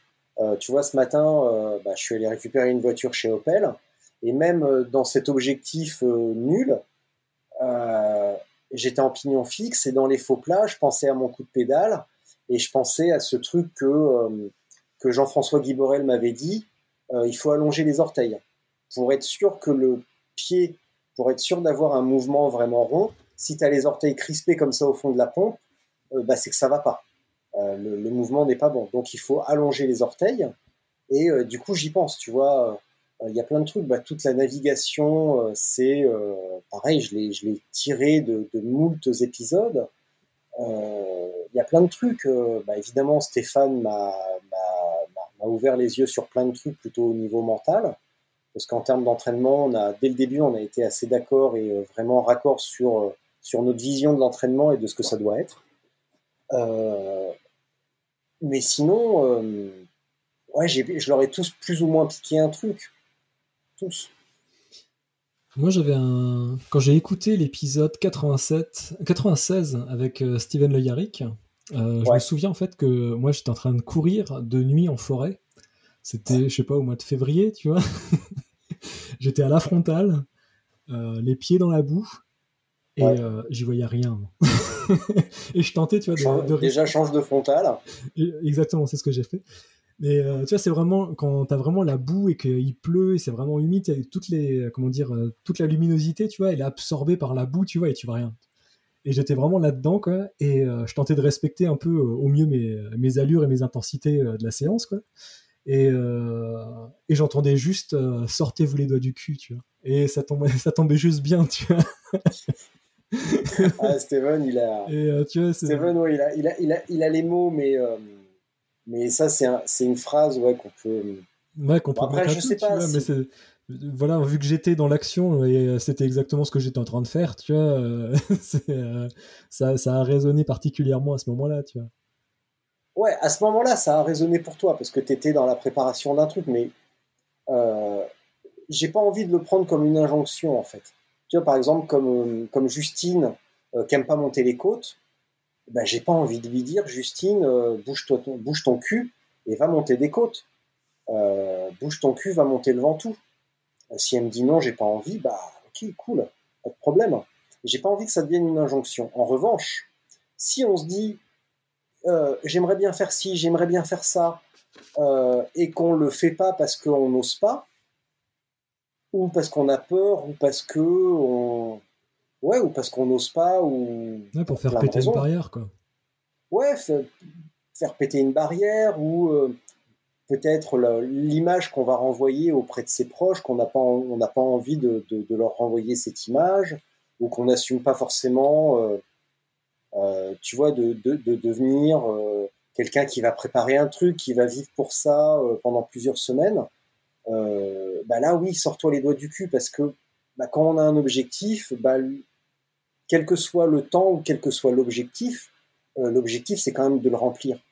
Et quand on me dit, moi j'étais au départ d'un truc, bah, j'ai abandonné, je voulais le faire, mais j'ai abandonné et je m'en fous, bah non, je vois pas l'intérêt. Euh, quand je lis euh, le plaidoyer du magazine 200 euh, où ils disent parce qu'on a le droit d'aller sur une course et d'abandonner parce qu'on prend plus de plaisir, parce qu'on a le droit de, vouloir rouler seul ou de vouloir rouler pas vite. Ok pour tout ça, mais si on se fixe un objectif, eh ben la moindre des choses c'est de de le tenir pour soi parce que sinon c'est ça devient une habitude et même si je valide pas trop, mais une citation de Michael Jordan, euh, ne, jamais, ne jamais abandonner, parce que si tu le fais une fois, ça devient une habitude. Bon, il y a des fois, malheureusement, on n'a pas le choix, on abandonne. Euh, mais mais c'est juste que j'ai un problème avec la notion d'abandon, tu vois. C'est ce que je te disais tout à mhm. l'heure avec Spotzel. J'aurais pu abandonner cet hiver, j'aurais pu euh, baisser les bras et, et, envoyer tout chier parce que je voyais pas où ça allait et j'en ai été incapable. Et, et, sur plein de trucs comme ça, je suis pas capable de dire j'arrête parce que je me dis toujours que euh, eh ben, peut-être que je suis à ça, peut-être que je suis à ça, mais peut-être que je suis qu'à ça, et que euh, bah, ça, plus ça, plus ça, et on sort et que c'est trop con d'arrêter maintenant. Et sur euh, voilà, donc se sortir les doigts du cul, ouais, c'est plus quand on prépare un truc ou qu'on a envie de faire quelque chose et qu'on le fait pas parce qu'on a peur ou qu'on veut pas se donner les moyens et qu'on et je trouve ça dommage et je trouve ça dommage de se limiter dans une pratique parce que euh, on a peur ou parce qu'on veut respecter un certain folklore, parce que soi-disant le gravel c'est comme ça, ou le, bikepacking c'est comme si, c'est comme ça. Euh, non, non, le, non, non, non. Si on a envie de faire un truc, faut le faire, et euh, de la, manière qu'on a envie de le faire. Et j'ai pas envie d'entendre d'injonction. Si on parle de liberté, elle doit être totale. Je reviens là-dessus, mais si on se fixe un objectif, il faut pouvoir le faire comme on l'entend, quel qu'il soit. Mhm. Et euh... D'accord. C'était trop con ce que tu viens de raconter. Mhm. non, mais j'ai réfléchi. Hein. J'ai réfléchi, c'est pour ça. Ah, mais peut-être que c'est trop con. Hein. Va savoir. Peut-être. Peut-être. Peut-être que j'ai tort. Peut-être que j'ai raison, mais peut-être que j'ai tort. Va savoir. Alors, je voulais aussi te poser euh, la question euh, quels sont tes projets actuels avec euh, Spotzel Qu'est-ce que tu es en train de développer? Et que tu nous réserves pour, les, pour les jours prochains? Ah, Je vais ouvrir un parc d'attractions. Ah, bah tiens, c'est bien ça. Avec que des stripteaseuses. avec et des mecs à poil également, parce qu'il en faut pour tout le monde.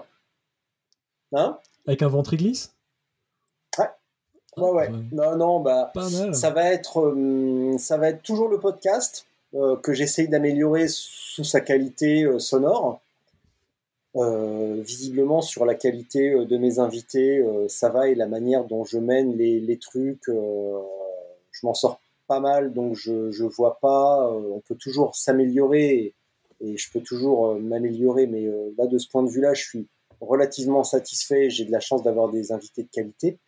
Euh, le, truc qui pêche, c'est vraiment la qualité sonore. Donc, euh, je, fouille, je fouille, et j'ai pas encore trouvé la, la, solution et ça me, chier. T'imagines même pas parce que j'ai aussi du mal avec la médiocrité. Euh, J'arrive pas à accepter l'idée que l'on puisse faire les choses mal alors que c'est pas compliqué de les faire bien, sauf que des fois les faire bien, j'y arrive pas. Et ça me fait vraiment, euh, ça me fait vraiment, ça m'embête vraiment. Euh, développer la vidéo également sous différentes formes, euh, donc via la chaîne YouTube, euh, avec de la prestation pour les organisateurs et les marques. Donc c'est ce qui a déjà été fait sur le France Gravel Tour, le France Gravel Challenge, où j'ai filmé les teasers des épreuves sur les Gouales et le, Ventoux. Je repars dans deux semaines filmer un autre truc, toujours sur le Ventoux, mais pour une autre organisation. Euh, avec des marques préparées, euh, créer des contenus euh, des contenus pour les marques, donc en vidéo mais aussi en audio. Ça a été le cas avec Velocio au printemps. Euh, sous la forme de présentation de matériel, donc je, donc je suis pas hyper fan, mais ça je t'en parlerai après, mais plutôt filmer, aller filmer des trucs, des, des aventures, pour mettre vraiment mes, qualités de, réa et de prod en, action. Euh, que je roule ou pas d'ailleurs, mais, euh, j'ai la capacité de rouler de la capacité physique et technique d'aller rouler sur des trucs difficiles, donc autant en profiter et faire un truc immersif. Euh, sur la chaîne YouTube, donc ouais, ça sera plutôt ça, et, et puis des, petits délires, des trucs, soit des petits trucs un peu, un peu à la con, comme là ce que j'ai fait il y a trois jours avec, j'ai rien à dire, mais je fais une vidéo quand même. Et aussi des trucs sur vraiment sur la, technique pure et dure, par exemple comme euh, le coup de pédale, euh, démystifier un petit peu ce qu'est le coup de pédale et, euh, comment l'améliorer, même si ça, ça va faire partie aussi intégrante de l'offre de coaching. je viens de dévoiler un truc. donc ça, c'est vraiment la partie vidéo. et sur la partie test de matériel, je suis un peu présentation et test, je suis un peu réticent par contre, présenter un vélo dans un contexte où on va pas faire un, étalage technique de la géométrie, ça c'est le dérailleur machin, ça c'est le dérailleur truc. Euh, ouais, ouais, t'inquiète, dis à ta femme que j'ai bientôt fini, elle viendra faire du sport. C'est ça? Ouais, c'est ça. J'ai reconnu le bruit de bouche. le mec, il est trop bavard, il raconte n'importe quoi en plus, laisse tomber. Euh, non, je connais, je fais pareil à la mienne. Donc, il va y avoir plus de vidéos, toujours du podcast, avec comme ma femme dit, avec tonton euh, doigt dans le cul. Ça, c'est apparemment l'image que je renvoie, mais je suis pas d'accord parce que je pense pas être un rebelle. Donc de la vidéo, également une offre de coaching parce que s'il y a un truc qui me tient à cœur, c'est de transmettre euh, ce que je sais, ce que j'ai appris et d'aider les gens à se à s'épanouir dans ce qu'ils font, comme ce qu'on disait tout à l'heure avec ton expérience sur le trail, c'est pas une question de, performance, mais c'est simplement une question de savoir ce qu'on fait, de comprendre ce qu'on fait, de s'épanouir dans ce qu'on fait et de prendre plaisir à le faire. Euh, l'entraînement, ça doit pas être une contrainte. Pareil dans les injonctions du gravel. Euh, non, moi je fais pas, je m'entraîne pas, je fais pas de fractionner, euh, je fais du vélo comme j'aime. Mais ça, c'est de la connerie. L'entraînement, ça doit être, c'est pas une contrainte. L'entraînement, ça doit être une source d'éclate une source de plaisir où on voit qu'on s'amuse, on voit qu'on progresse et on voit que que c'est pas si difficile que ça et qu'on prend un plaisir fou à apprendre. Euh, ce qui différencie un enfant d'un adulte, c'est que l'enfant, il est curieux et il apprend sans cesse. Et c'est ça qui l'éclate. Et l'adulte, passé un certain âge, il devient chiant parce qu'il reste campé sur ses certitudes. Il est convaincu de savoir, il est convaincu d'avoir assez d'expérience pour pas avoir à se remettre en question, et c'est ça qui le rend chiant à crever. Donc c'est comme ça qu'on voit des mecs qui roulent toute leur vie de la même manière, qui roulent toujours sur les mêmes circuits, qui font toujours la même chose. Et moi je peux pas ça. C'est un renouvellement perpétuel. On doit toujours, enfin moi en tout cas, c'est pas on, parce que pareil, ça serait une injonction, mais j'ai pas envie de me dire je fais la même chose qu'avant. J'ai envie de faire différemment toujours, d'expérimenter, de faire des erreurs, d'apprendre de mes erreurs et de me dire ah ouais j'ai eu tort. Et je suis trop content d'avoir tort. Je suis trop content d'aller dans un pays et de me dire ah ouais tiens les gens ils vivent pas comme moi, ils pensent pas comme moi. Mais aller sur les réseaux pour voir des gens qui pensent comme moi, qui sont du même avis que moi, qui écoutent la même musique que moi, qui font les mêmes choses que moi, ça m'intéresse pas du tout. Si c'est pour voir des clones de Richard, eh ben ça m'intéresse pas. Euh, donc je suis pas un bon sujet pour le complotisme, hein, tu l'as compris. Euh, et, c'est ça que j'ai envie. J'ai envie d'aider les gens avec ça en fait, d'amener des séances ludiques, d'amener des séances marrantes où ils progressent. Tu vois, euh, toi tu veux progresser en trail, il y aurait plein de manières de progresser sans aller sur une piste d'athlée faire des putains de 400 VMA 4 x 400 récup 30 secondes et ça tu le fais 3 fois et tu finis par un, footing de récup et étirement. Euh, surtout d'entre elles, c'est peut-être pas nécessaire, encore que. Euh, mais en vélo, il y, a plein de trucs à faire sans que ce soit pénible, sans que ce soit chiant. Euh, pour agrémenter les séances, également, on n'a pas beaucoup de temps tous. Tu vois, toi, vous êtes parents, moi aussi. On a une vie professionnelle, on a des enfants, on a autre chose à côté que le vélo ou le sport, j'espère. Et on n'a pas forcément tout le temps nécessaire. Et ce temps-là, il doit être consacré à faire quelque chose qu'on aime et qu'on a plaisir à faire. Si c'est pour le faire avec la contrainte parce que faut rouler, faut rouler, ou alors qu'on roule et qu'on ne sait pas comment faire et qu'on se retrouve embringué dans une sorte de folklore du bikepacking et que finalement on prend pas de plaisir parce qu'on galère sur les courses, parce qu'on arrive à la nuit tombée, qu'on ne sait pas utiliser son matériel, je trouve ça dommage. Euh, donc c'est pour ça que j'ai envie d'aider ceux qui seront euh, OK pour supporter mon humeur et supporter mon caractère, et supporter et prêts à, à, à, qui, qui, qui, embrasse cette idée d'originalité et de créativité, parce que c'est finalement de la, que de la créativité, c'est de se dire, bah, je vais rouler, qu'est-ce que je peux faire pour rendre ça moins chiant? Euh, mhm. Qu'est-ce que je peux faire pour rendre ça moins rébarbatif? j'avais lu euh, le, livre de Jean-Paul Stéphan, euh, Rouler plus vite. Et en fait, euh, on va dire qu'il y a en gros un, squelette à peu près, on va dire à peu près bateau, quoi. Et après, on peut faire plein de choses à côté pour varier, varier ses entraînements. Et c'est vrai que là, son, son, livre est sans fin, quoi. mais, mais il a, et de toute façon, Jean-Paul, moi, je suis un admirateur inconditionnel et il a entièrement raison.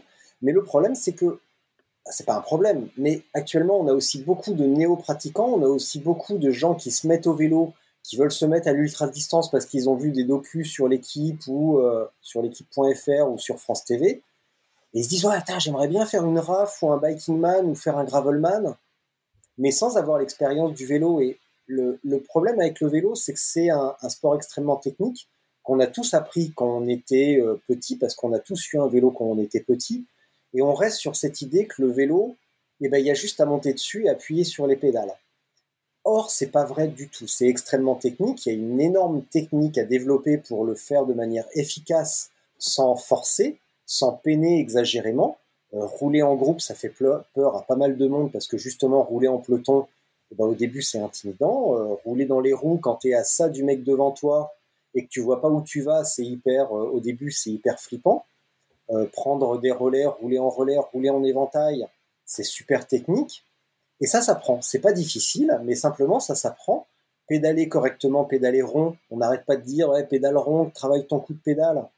Mais n'empêche qu'en face, on voit que des, des, exercices creux et des conseils creux qui n'aident absolument pas le pratiquant, mais qui servent juste à, à, écrire des articles et à créer du contenu, donc juste à créer du clic, à générer du, euh, du trafic et à générer de la pub et à générer euh, plein de trucs autour de ça. Mhm. Donc générer que du point du positif pour le diffuseur, mais rien pour le mec qui galère et qui lit l'article.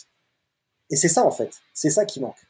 C'est de c'est d'amener une offre de coaching, de bikepacking sur le, bikepacking sur le gravel, euh, qui soit empreinte d'expérience, de, bienveillance, de créativité, de bonne humeur et de progrès, tout simplement. Et donc, du coup, également une offre textile avec des casquettes super délire. La première, elle va être mortelle, elle reprend les couleurs de Spotzel, euh, super bariolées, enfin en tout cas sur le côté, avec devant euh, J'aime le gravier, notre fameux slogan euh, J'aime le gravier, qui fait beaucoup rire dans les chaumières. Et la prochaine, donc ça, ça sera la première, la, la prochaine sera intégralement noire et sera un hommage à Metallica. Euh, avec une reprise de leur première démo qui s'appelait euh, Metal Up donc du métal dans ton cul, avec une épée qui sortait, on voyait un, chiotte avec une épée euh, qui sortait, et, du coup la mienne sera Gravel Up Your Ass, donc du gravier dans ton cul, et on va essayer de l'agrémenter de manière... comme je te disais tout à l'heure, des trucs qui me ressemblent, qui me plaisent et que j'ai envie de partager, donc Ma musique, c'est le métal, le métal ultra violent, le métal extrême. Et euh, bon, pas que ça, parce que j'adore le jazz aussi et, l'électro dissonant. Mais, euh, mais le fond du truc, c'est le métal. Et du coup, je vais essayer de mettre une petite touche métal. Et la première sera plutôt colorée, parce que j'adore les, trucs joyeux et colorés. Et j'adore la montagne, donc il y aura une, petite touche euh, montagne. Ouais, tu auras une, une boutique en ligne que tu gères toi-même Ça, c'est ce qui m'a euh, occupé. Euh, sur un site de goodies Non, non, non, tout va être en ligne, tout va être regroupé sur le site qui est, euh, qui est pour le moment, qui indique pour le moment qu'il est en travaux, donc spotzel.cc. si tu y vas, il est en travaux et c'est ce qui a occupé mes, mes 3-4 dernières semaines où j'ai intégralement changé le design et, et le l'UX. donc pour faire apparaître à la fois le podcast, donc euh, avoir quelque chose qui donne de la visibilité au podcast, à la, à la vidéo, côté euh, YouTube, et, mais également le côté plus pro qui s'appelle Unité Média. donc mhm. là où je m'adresse vraiment aux organisateurs, aux professionnels, aux marques. Donc vraiment des trucs, vraiment de la presta vidéo, vraiment soignée comme je sais faire. donc ça c'est la partie Unité Média et la partie euh, donc euh, coaching également, où euh, je détaille un petit peu ma, ma, vision de, de, ce que devrait être le coaching. et puis je détaille aussi mon parcours, parce que comme je te l'ai dit tout à l'heure, je viens de là également, donc j'ai beaucoup de choses à partager. Et puis à une époque, j'ai eu un bon niveau aussi, donc globalement, je peux en parler. Et puis la partie boutique où il va y avoir donc casquette, t-shirt, et puis petit à petit, ça va grossir. Euh, j'ai pas non plus envie de me reconvertir en Alibaba, en, Ali, en AliWeb, mais, euh, mais tu vois, euh, je vois des trucs passer sur le net. Donc par exemple, faire des, des mugs à la con, ça me dit pas trop. Mais par contre, je suis un podcast anglais, donc The Cycling Podcast. Et ils ont fait une, parce qu'ils sont anglais, donc ils ont fait une tasse à café, genre une tasse à, non, une tasse à thé, mais avec la petite coupette, tu vois. Mhm. Donc le truc trop, euh, trop british, trop cool, trop classe. Donc ça, je me suis dit, ça, c'est une super idée. Ça, ça me plairait vraiment. Euh, et comme ça, sur les réseaux sociaux, tu pourras les voir quand ils les réceptionnent cassés, quoi. exactement, ouais, ouais, ouais, exactement. Donc, euh, donc ça va être une petite, une petite logistique, tu vois. Par exemple, j'ai encore mes, mes autocollants ronds, donc on va essayer de faire un packaging. Euh, les casquettes seront euh, dans un packaging, euh, seront emballées, elles vont pas arriver comme ça toutes seules à poil.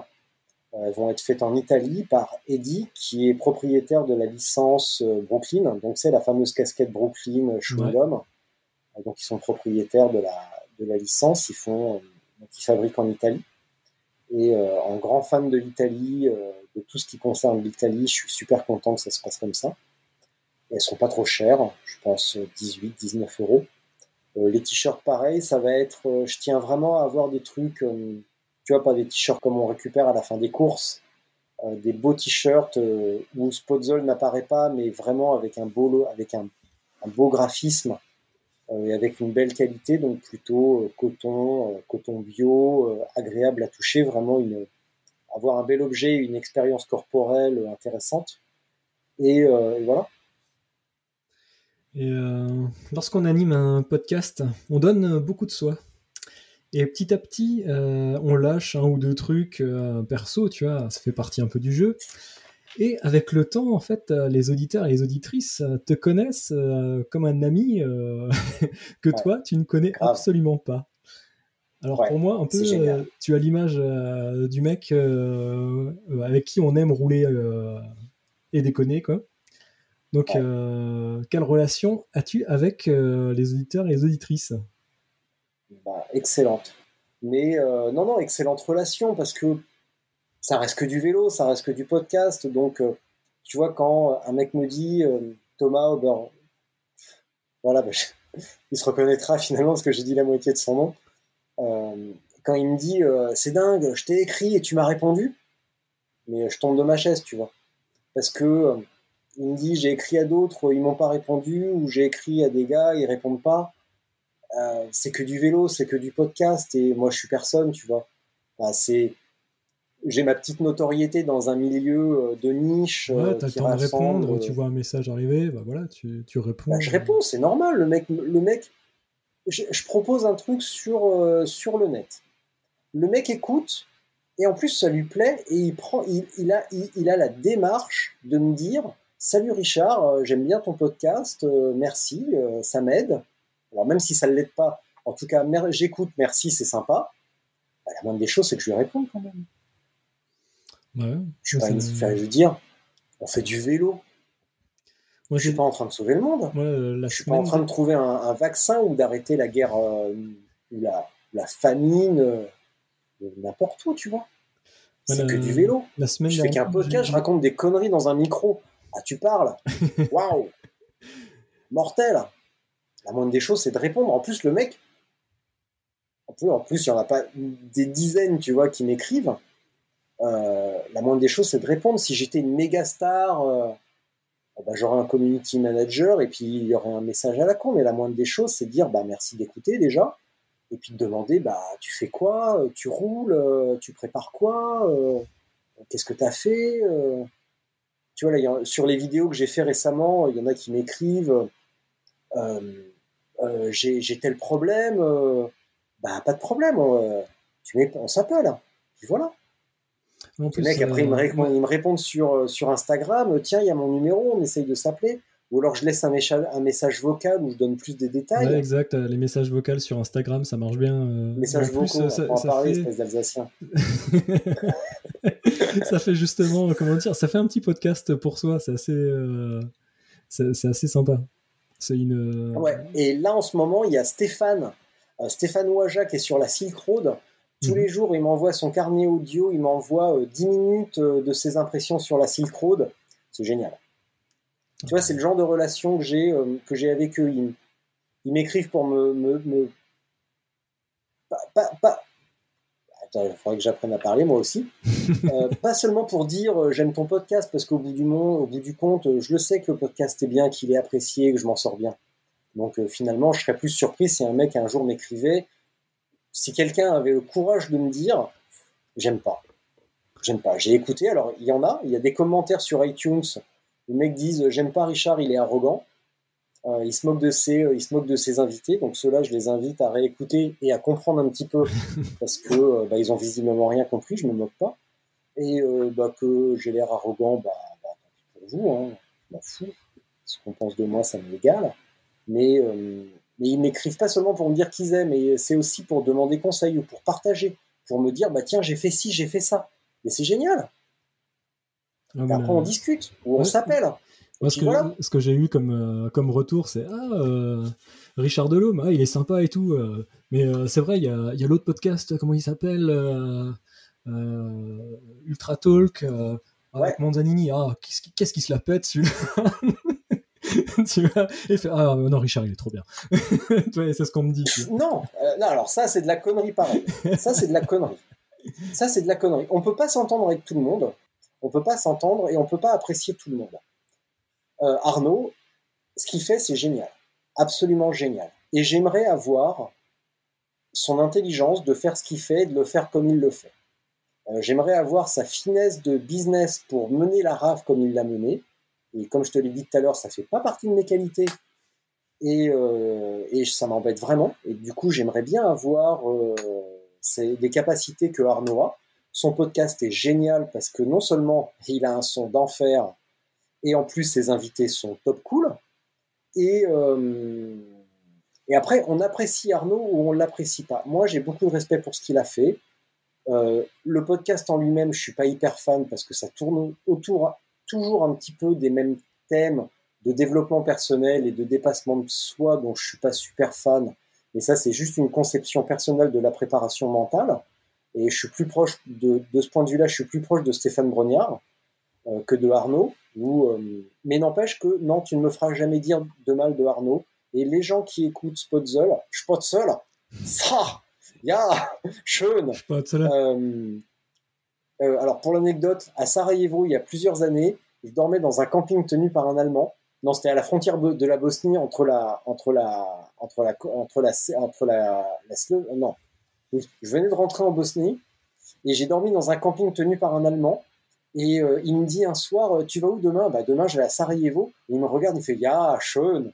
Et là j'ai découvert que les Allemands parlaient allemand, alors que j'avais toujours parlé en anglais avec eux. Et là je me suis dit ah putain en fait c'est pas cliché du tout comme langue. Ya, schön.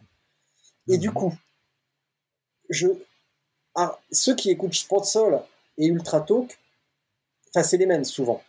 Et il y en a qui supportent pas Arnaud parce que. Oui, non, mais bah, c'est juste des affinités euh, personnelles, quoi. C'est vraiment des. Et il y en a qui ne supportent pas, tout simplement. Il y en a qui m'aiment beaucoup et il y en a qui ont l'impression de me connaître, euh, ce qui est certainement vrai parce que euh, je donne beaucoup. Et voilà. Arnaud, pareil. Et on est juste complémentaires. Arnaud et moi, on est complémentaires. Et on est les deux seuls en France à faire ça. Et on est ultra complémentaires. Parce que Arnaud, il a une approche et une forme d'ultra distance et une forme de cyclisme. Moi, j'en amène une autre avec une autre approche. Et il n'y en a pas une des deux, je serais bien incapable de dire laquelle est la meilleure, il n'y en a pas. C'est impossible à dire et ça n'existe pas. Il y a juste une affinité. Il y a des gens qui supportent, qui n'aiment pas les Beatles et qui aiment les Stones. Il y a des gens qui adorent les Stones et qui n'ont jamais supporté les Beatles. Et voilà. Moi, j'aime pas les Stones. Moi, j'aime pas les Beatles. J'ai jamais aimé. ah, mais totalement Beatles. Il y a des gens qui sont plutôt Slayer, d'autres qui sont plutôt Metallica. Moi, je suis les deux avec une préférence totale pour Slayer. Il y en a qui aiment Megadeth, bah j'aime pas. Il y en a qui aiment Guns N' Roses, bah j'aime pas. C'était bien quand j'avais 14 ans, mais euh, rapidement, il m'a fallu plus violent. Et du coup, je me suis tourné vers Slayer et d'autres trucs encore plus brutaux. Mais tu sais qu'il paraît qu'on a les fans qu'on mérite. Je sais pas. Ça veut dire quoi ça? Ça veut dire que je mérite quoi comme fan? Des dégénérés qui parlent n'importe comment, qui parlent beaucoup trop? Bah je sais pas. je sais pas moi. Toi t'es fan, alors vas-y dis-moi. Pourquoi je te, pourquoi je te mérite Non mais je veux dire, on retrouve des personnes qu'on... Ouais, c'est des personnes qu'on pourrait euh, côtoyer au quotidien. Même si on se, on se voit pas euh, particulièrement. Euh. Alors, là où tu as entièrement raison, c'est que la plupart, tous avec qui il y, a deux, trois exceptions. Il y a quelques exceptions, mais tous ceux que j'ai interviewés, je pourrais aller rouler avec eux et on se fendrait la gueule. Et là où j'ai énormément de chance, c'est que je suis écouté par le gratin. Tu vois, j'ai été sidéré. Quand j'ai contacté Stéphane la première fois, j'ai été sidéré qu'il me dise bah, Je t'écoute. parce qu'il préparait Galia. Mhm. Et donc, il se documentait sur les vélos. Il, sur le vélo, il écoutait. Il écoutait Arnaud aussi. Euh, quand j'ai fait un épisode avec Conrad Coleman, le, navigateur euh, néo-zélandais, il m'écoutait. J'ai été sidéré, tu vois, que des Steven écoute tous les épisodes. Il m'a écrit la semaine dernière, il m'a laissé un message audio pour me féliciter sur l'épisode avec Sofiane. Euh, et ça depuis longtemps. alors que même à un moment donné, Steven, j'étais pas fan du tout. Je comprenais pas ce qu'il faisait, j'appréciais pas le personnage, je comprends toujours pas ce qu'il fait mais euh, j'adore le personnage. il le fait avec passion, alors ça Ah, mais euh, j'adore. Alors, les voyages, je comprends pas. Mais alors, Gravelman et euh, ce qu'il a fait sur la Northscape, mais je suis super fan. La, Namibie, tout ça, les trucs, je suis moins fan, ça me parle moins, en fait. Tu vois, il y a le côté exploration, aventurier, c'est juste que ça me parle pas. c'est juste ça. Mais je suis fan du personnage et je l'adore. Et, et et tu vois, la semaine dernière, j'ai contacté Omar Di Felice qui a gagné la RAF. Mhm. Donc je me présente, euh, bonjour Omar, euh, euh, j'ai un podcast sur le gravel, le bikepacking, j'ai suivi ta victoire sur la RAF, j'ai fait plusieurs épisodes avec Sofiane que tu connais bien. Est-ce que éventuellement tu serais disponible pour répondre à mes questions? Il me répond trois minutes après. Salut Richard, pas de problème, je connais bien ton podcast. Là, je suis tombé de ma chaise. Je me suis à moitié évanoui. Il y en a plein des comme ça. C'est ça qui me fait aussi rire, tu vois, avec les. Quand je te dis euh, développer des contenus avec les marques et euh, que je me fais prendre de haut euh, avec le podcast parce que ils en sont encore à leur, à leur, double page dans le cycle et dans Top Vélo. Ils ont, ils voient pas que que le podcast c'est un, un, générateur de confiance et d'authenticité imbattable. La vidéo est un petit peu en dessous et ça marche bien quand même. Mais mais ils voient pas, ils, comprennent pas que c'est vraiment un truc super, euh, super authentique, quoi. Mais tous ces trucs-là, euh, là, on le redécouvre depuis 2-3 ans, le podcast, alors que c'est un format qui date de 2004. Euh, mais c'est, c'est, un, un, super format. Ouais, moi, ça fait, ça fait plus de 10 ans que j'écoute, hein, que je suis ah auditeur. Quand je te parlais tout à l'heure de mon iPod blanc, en 2007 à New York, euh, j'ai, je traversais euh, la, la, ville en long, en large et en travers sur mon vélo et j'écoutais, euh, j'écoutais des podcasts, les podcasts de Radio Nova qui s'appelaient Home Radio. C'était, c'était de la création audio, radio géniale.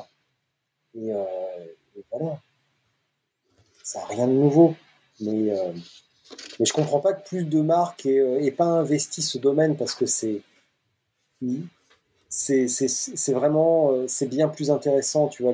Il faut rentrer dans les codes et c'est ça qui me désole, c'est que, ouais, faut rentrer dans les codes, faut rentrer dans les cases et faut faire comme on a toujours fait, surtout pas. On le sait pourtant. Toi, quand j'avais fait l'épisode avec Jean-Yves Coupu, il me disait qu'il essayait d'aller chercher à côté dans les autres disciplines. Et que les autres, chez Salomon, euh, les plus jeunes, ils ont du mal avec ça parce qu'ils sont formatés. Mais on sait depuis des années que pour progresser, enfin, pour faire progresser un domaine ou pour progresser dans un domaine, il faut aller s'inspirer de ce qui se passe ailleurs et choper des idées. Mais si on. tu vois, il y, y, a un proverbe ou un dicton qui dit euh, euh, il faut être fou pour faire la même chose qu'on a toujours faite et s'attendre à un résultat différent. Mhm. C'est complètement con. Donc faut aller chercher, il faut gratter, quitte à faire des erreurs, mais c'est ça qui est cool. C'est ça qui rend les adultes chiants, c'est que les adultes n'osent pas faire d'erreurs, ils sont tétanisés à l'idée de se tromper, parce que se tromper c'est la honte. Mais non, c'est pas la honte, se tromper c'est grandir, se tromper c'est progresser, c'est apprendre de ses erreurs et se coucher moins con qu'on s'est levé. Aller à l'étranger, découvrir une autre culture et une autre façon de penser, de manger, de bouger, de s'habiller, c'est revenir moins con qu'on est parti, moins benet. Si c'est pour revenir euh, et dire euh, ah bah nous les Français on est mieux hein, parce que là-bas les sauvages euh, leur bouffe laisse tomber. Alors ça peut arriver, hein, j'ai bouffé des trucs dégueux au Brésil. Hein. J'ai bouffé un truc ça ressemblait à du sable, mais n'empêche que je l'ai mangé. Et en Jordanie, j'ai bu euh, du thé, du café qui m'a retourné le système digestif. Mais je l'ai bu. Et euh... non, faut aller. Ouais, je peux pas résumer mieux, tu vois. Aller chercher à côté, aller chercher ailleurs, et pas se contenter de ce qu'on nous dit ou de ce qu'on nous des, formules. Hier sur Twitter, je suis tombé sur une formule super cool du professeur Feynman. Euh, apprendre les principes plutôt que mémoriser les formules. Non. François Feynman? Ouais. Ouais, François Fellman, ouais, le chanteur, il s'est converti. Bah, apparemment, c'est la mode dans les chanteurs français de devenir gourou à la con pour complotiste. Mais ouais, ouais, apprendre les principes, comprendre les principes au lieu de mémoriser les formules. Les formules, ça marche à un moment donné pour une personne, mais on ne peut pas la transposer à quelqu'un d'autre. dans un contexte différent, dans un moment différent, avec quelqu'un de différent, ça marche pas les formules. Les formules magiques, ça n'existe pas, mais tout le monde est à la recherche de la formule magique quel pneu je dois mettre. Euh, tu regardes sur les, les, groupes Facebook, c'est nul. Et t'as quoi comme pneu? Ah, mais c'est... Euh, quoi C'est quoi, c'est quoi ton vélo? C'est quoi tes pneus? Et euh, tu t'es gonflé à combien? Ils te disent, ils te demandent jamais. Et comment tu t'es préparé? Comment t'as mangé? C'est quoi ta stratégie alimentaire? C'est quoi ta stratégie d'allure? Comment ton, ton GPS est réglé pour tenir le truc? C'est tout le temps. Je peux avoir. Et c'est quoi tes pneus? Et est-ce que je peux avoir la trace GPX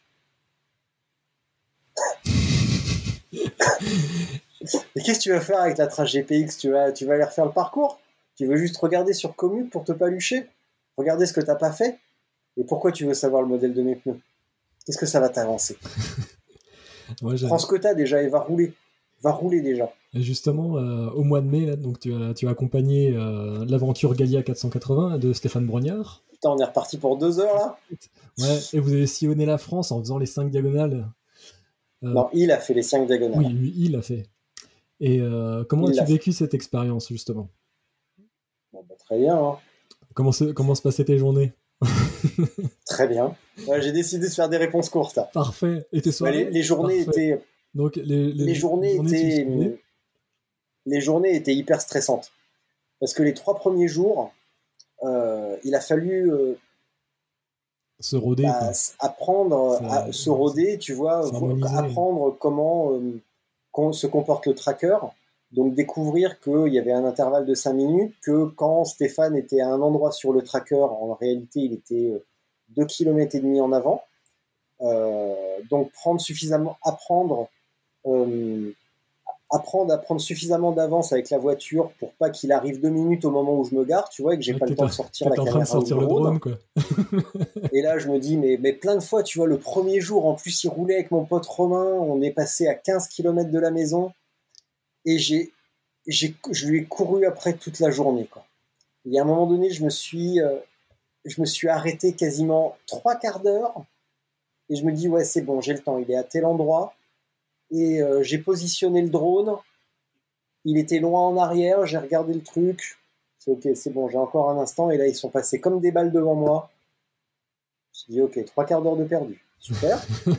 Euh, Et puis, bah, gérer euh, ouais, le, le, quotidien, tu vois, être suffisamment en avance, trouver la manière de, de, de, d'être parfaitement sur la trace pour pas m'en dévier et pas perdre de temps bêtement. Donc, euh, apprendre, ouais, voir comment se comportait le tracker, quelle allure, à quelle allure, comprendre à quelle allure Stéphane roulait sur quel type de terrain, parce que mine de rien, il avant, le, ce, le bougre, il avançait. Euh, ouais, il a un bon petit moteur quand même. Hein.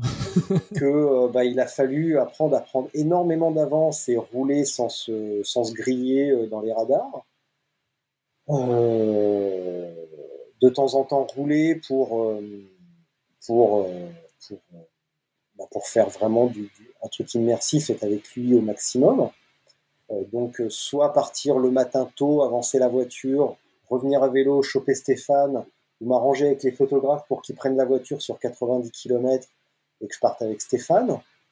Euh, donc j'ai fait tout ça, tu vois, euh, notamment en Bretagne euh, où j'ai pris de l'avance, ou alors euh, j'ai pris de l'avance sur le jour où il pleuvait, c'était une merde. Où j'ai roulé avec Fred de la Gravel Trobrez, c'était génial, on s'est fendu la poire sous la pluie. Donc merci à Fred d'avoir égayé notre journée.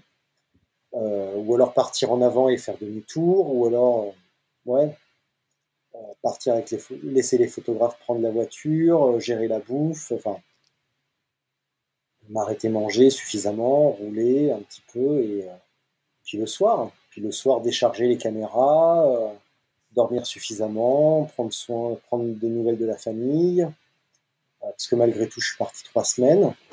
Et, euh, ça a été hyper long. Et puis observer Stéphane au quotidien, discuter avec lui, euh, ingurgiter euh, bah, tout ce qu'il a, parce qu'on a beaucoup discuté, donc ingurgiter euh, toute l'expérience qu'il a et, essayer de transmettre ça dans ce qui va devenir un film bientôt. Maintenant que j'ai une voiture prêtée par Opel, je vais plus retourner dans les bons. euh, Opel Corsa orange, ouais, ouais. automatique, essence. Ouais, parce que moi j'ai croisé Stéphane à Bergheim.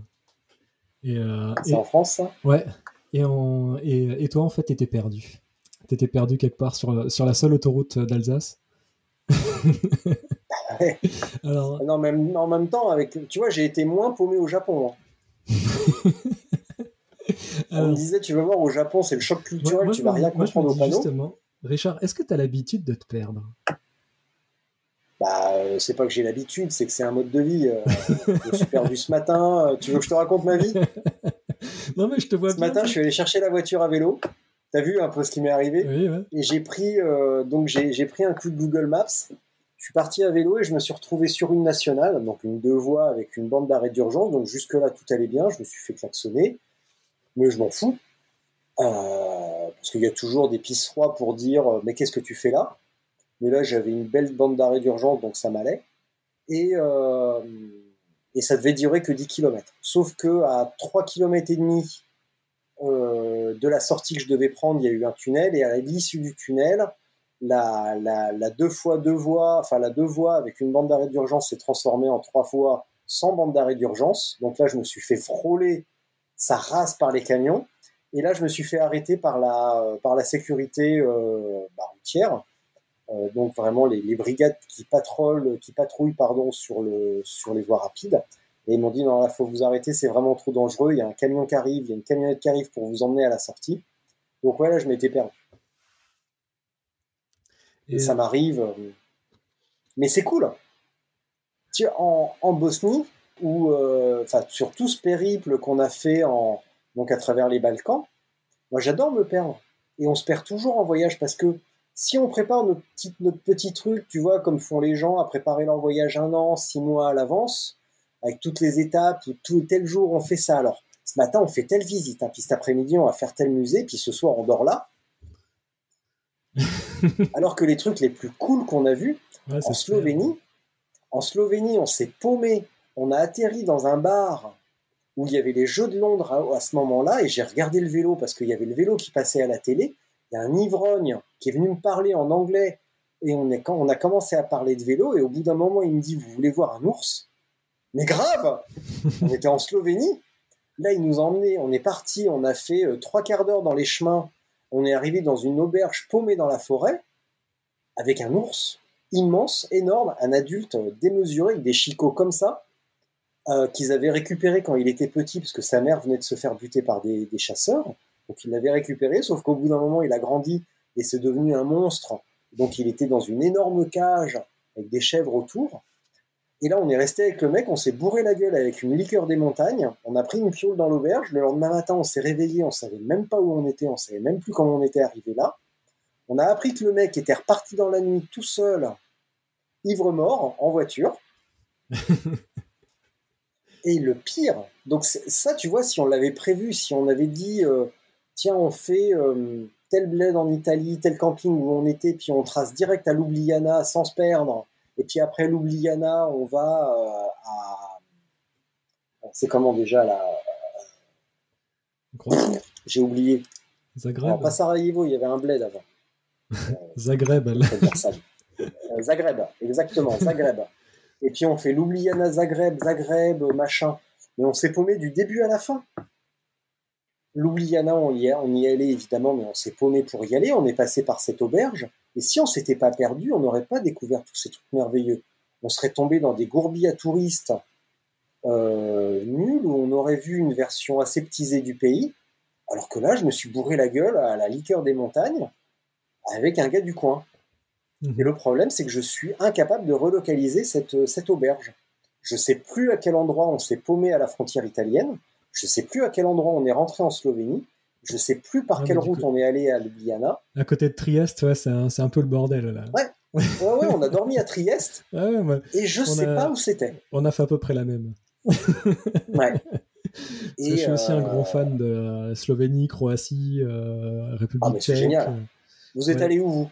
Euh, bah nous on était euh, surtout Croatie. Et moi j'ai quand je faisais du canoë euh, on a fait tout ce qui est vallée de la Socha de la Korenica. Donc c'est juste à côté de l'Italie quoi. Mais c'est bah, Nathalie Bayon elle y est passée c'est la rivière la rivière turquoise en montagne. Voilà c'est celle-là. Et elle est fantastique.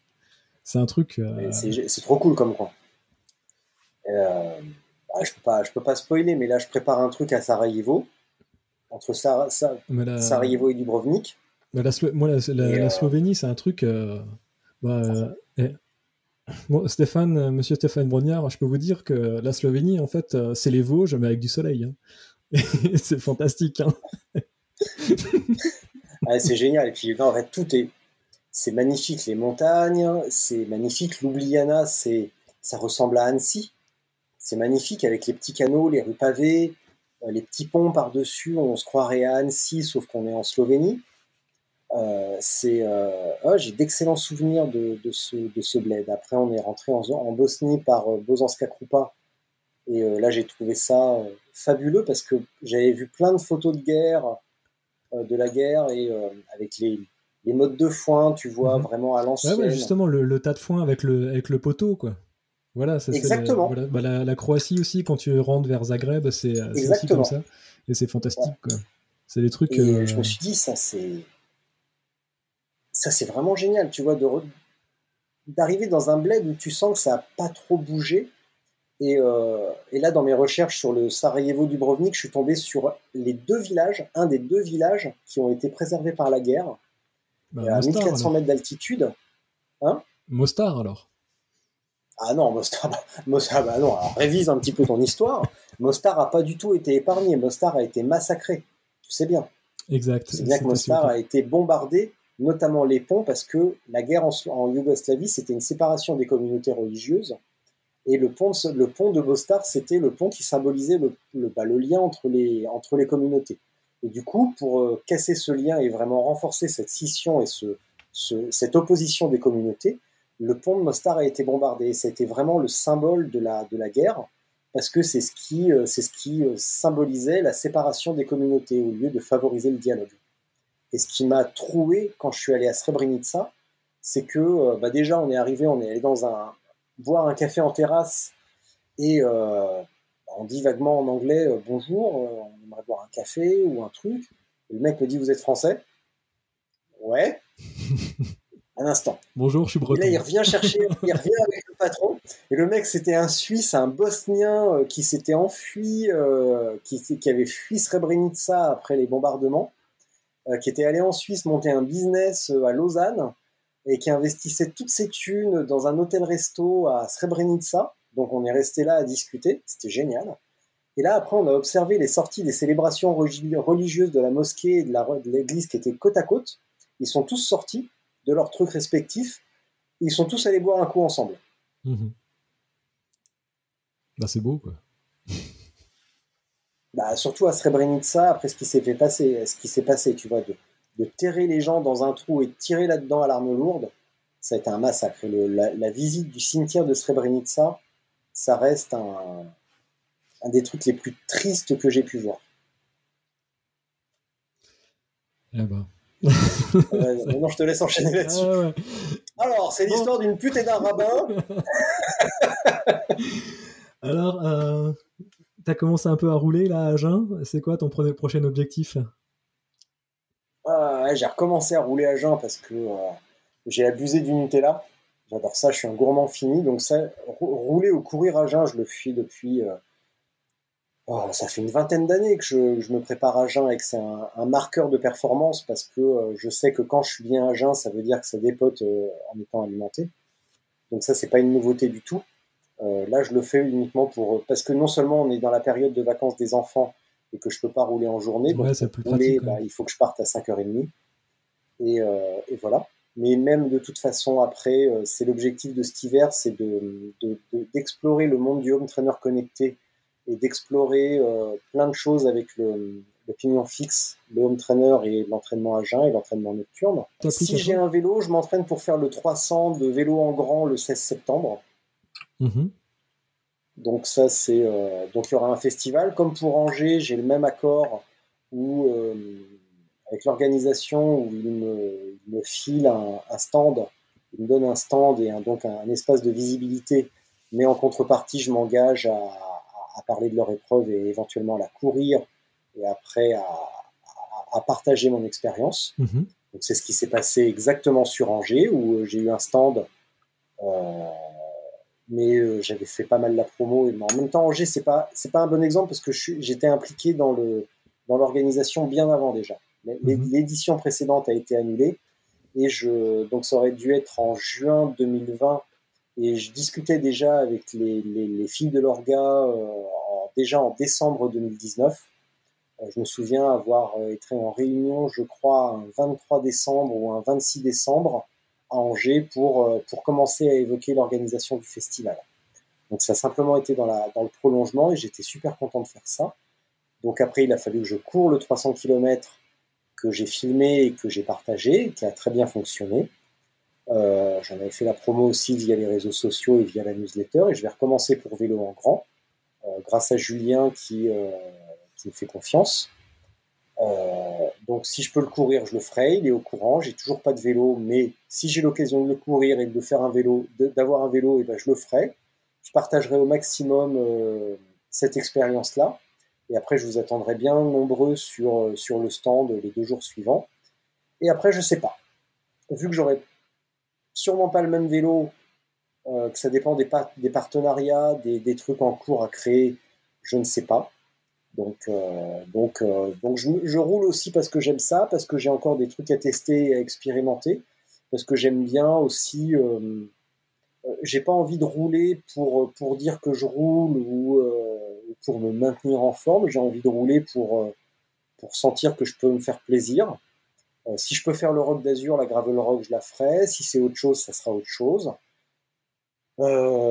si c'est si c'est, euh, comment elle s'appelle déjà euh, une épreuve en Norvège, un 250 en Norvège de nuit, euh, marcagramme, mhm.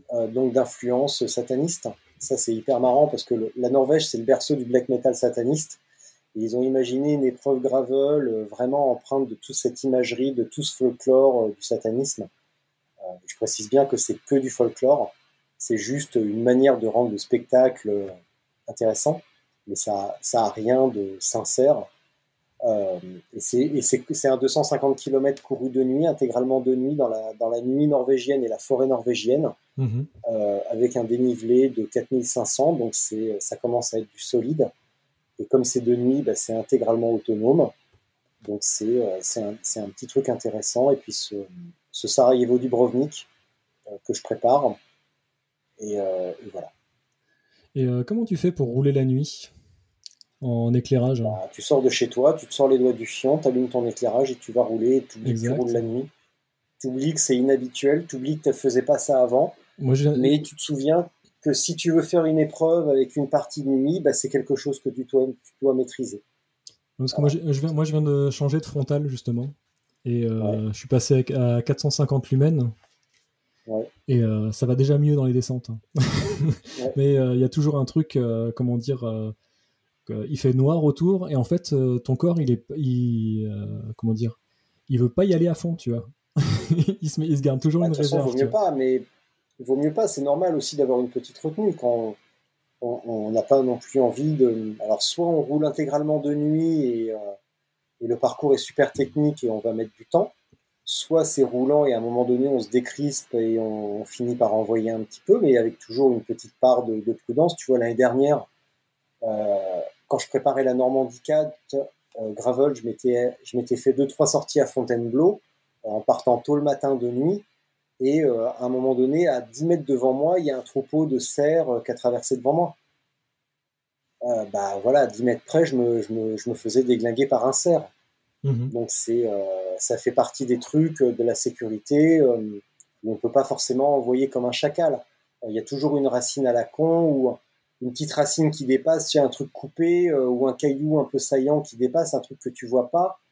Euh, avec soit l'éclairage sur le vélo avec la frontale pour euh, parce que l'éclairage sur le vélo c'est sympa mais mais quand tu tournes euh, bah, le guidon il a le guidon il tourne pas aussi vite que la tête. Donc à un moment donné bah tu vois pas où tu vas parce que la tête bah, là où es, là où tu tournes avec ta tête bah t'es pas éclairé. Donc il faut aussi une frontale pour éclairer à deux angles et deux deux, vitesses de mouvement différentes. Mhm.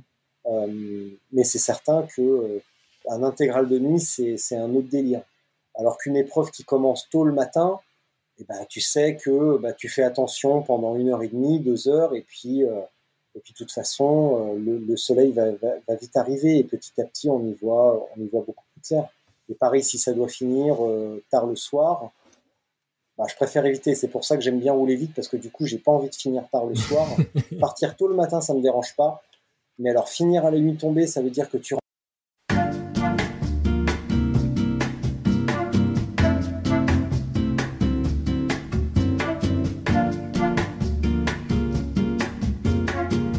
on en était à voilà, rouler de nuit, c'est pas facile. C'est pas facile, mais euh, en s'entraînant, c'est bon, quoi. Mais il y a que ça. Il y a rien d'impossible. Hier soir, je me suis entraîné de, de 21h à de, ouais, non, de 22h à, 23h30, un truc comme ça. Ah, c'est génial ça. J'ai été faire ma séance de côte euh, dans les vignes là derrière. Ah, génial. voilà, parce que euh, bah, moi en fait, je fais du je fais du VTT parce qu'en fait, j'ai grandi dans le Ride en fait, c'est euh, la grande plaine d'Alsace. Et en fait, tu as juste des, euh, des, chemins, des chemins agricoles où c'est en ligne droite avec des graviers. Et j'en avais l'horreur quand j'étais petit, tu vois, quand j'étais ado. et maintenant, j'en profite vu qu'on est juste à côté des vignes et à côté de la montagne. Donc voilà, donc je me suis mis au VTT et ça marche bien quoi. Et en plus là avec l'entraînement que j'ai eu cette année, euh, en fait, je suis en train de péter tous mes records que, j'avais euh, quand, j'ai lâché le vélo euh, sur mes dernières séances de, vélo en 2018, je crois. Et voilà, c'est trop bien, quoi. Ouais. Bah, de toute façon, là, avec le, vélo, si tu combines le vélo et le trail, tu, vas, progresser parce que tu vas pouvoir faire plus de volume, tu vas travailler davantage ton volume aérobie grâce au, VTT. Et en course à pied, ça va d'une certaine manière, ça va t'affiner un petit peu aussi, et tu vas, tu vas gagner en confiance, et c'est hyper appréciable. Ouais. Et donc, je prépare un, 60, environ 72 km et 2000 mètres de dénivelé positif pour, euh, pour fin, fin octobre. Et en fait. Là, la fin octobre? Ouais, fin octobre. Et euh, je vais voir, justement, en fait, le but, c'est d'aller boire un coup avec mon cousin qui habite à côté de Saint-Dié. Tu vois, donc c'est un jour prendre le vélo et euh, se donner rendez-vous le soir. Et, euh, et, voilà, quoi. Donc, euh, j'ai la. Ah, mais c'est à vélo, ça? Ouais, ouais, à vélo, ouais. c'est pas un défi, ça Ah, mais attends, moi je repasse. 60 euh, km, 2000 de dénive. Arrête. Ouais, mais vais j'ai aucun, j'ai aucun kilométrage de vélo depuis un moment là. hein. Donc, Oui, mais t'as la condition. T'as la condition. oui. T'as la condition. Il Ah, s'agit voilà, pas. euh, Tu me dirais, je veux aller de tel point à tel point le plus vite possible. Effectivement, je serais perplexe. Mais là, tu veux juste y aller euh, sur un- un- une longue période de temps sans te prendre la tête. C'est bon. Ouais, ouais, mais euh, et bon, je vais quand Et même. dis à ton pote d'aller plus loin hein, et de te ramener après parce que là, euh, là 60, oh, arrête. à tu vas y 60, arriver à l'aise. 70, 70, ouais, ça va être. euh, Et tu refais rien en course à pied de entre temps je vais voir pour. Mais en fait, je cours tout le temps là. hein. Ouais. Donc, euh, je fais euh, deux séances de course à pied, deux séances de vélo, et, euh, et je maintiens ça pour pour la sur cette préparation là. Et, et après, je vois que- comment est-ce que je tiens quoi. Et après, ouais, l'objectif c'est ben, euh, dépasser les 100 km à vélo euh, sur VTT, uniquement sur euh, sur chemin de terre. Ouais. Et, Ouais, et en C'est vrai que c'est dur ça. Voilà. Donc c'est ouais donc a- je dis les 72 km là c'est uniquement sur chemin de terre. hein. Il n'y a pas de il y a pas de route. Ouais, non, voilà, mais là, ça- non, 60, c'est pas, c'est pas assez. c'est pas assez. T'as quoi comme VTT Euh, J'ai un bon vieux Lapierre, un Red 400. Tu vois c'est un truc. Ouais. euh, ça, je pense c'est à peu près 10 ans le, le vélo. Et en fait c'est un truc increvable quoi. Pardon. C'est un truc pas, et, qui fon- et qui fonctionne vachement bien quoi. Ouais.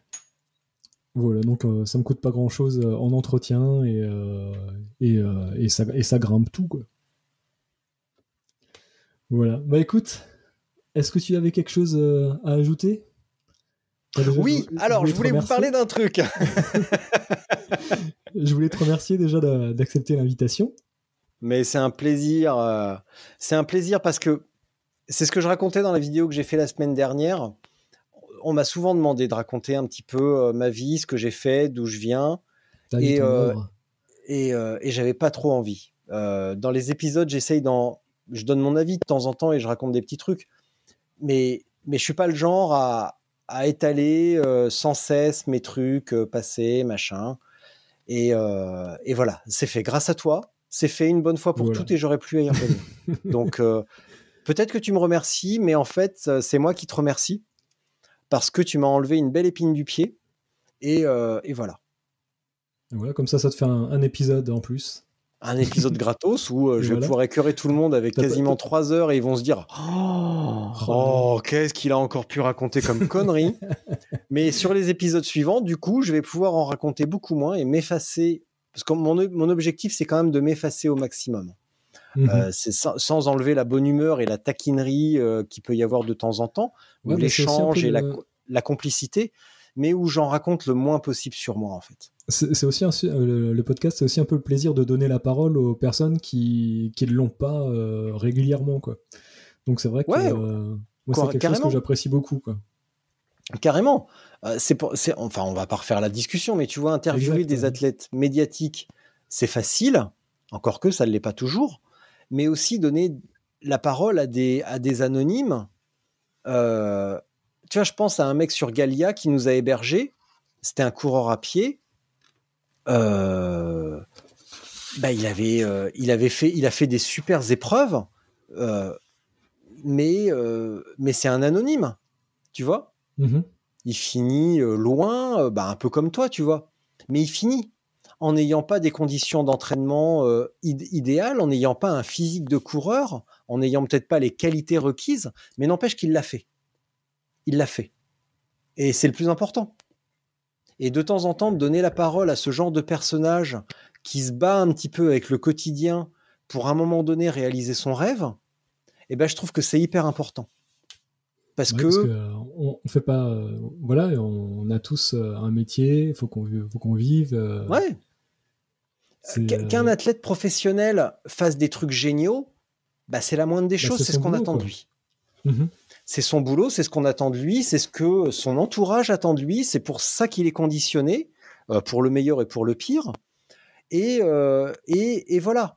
Euh, Quelqu'un qui fait des choses exceptionnelles, par nature, c'est exceptionnel. Donc, c'est sympa, c'est inspirant, mais, mais sorti de là, moi, je préfère quelqu'un qui m'explique Euh, tu vois, comme Eric Leblacher qui me dit, moi, je me lève à 4 heures du mat pour aller rouler. À 7h30, j'emmène ma, j'emmène ma fille au lycée et après, je vais au boulot.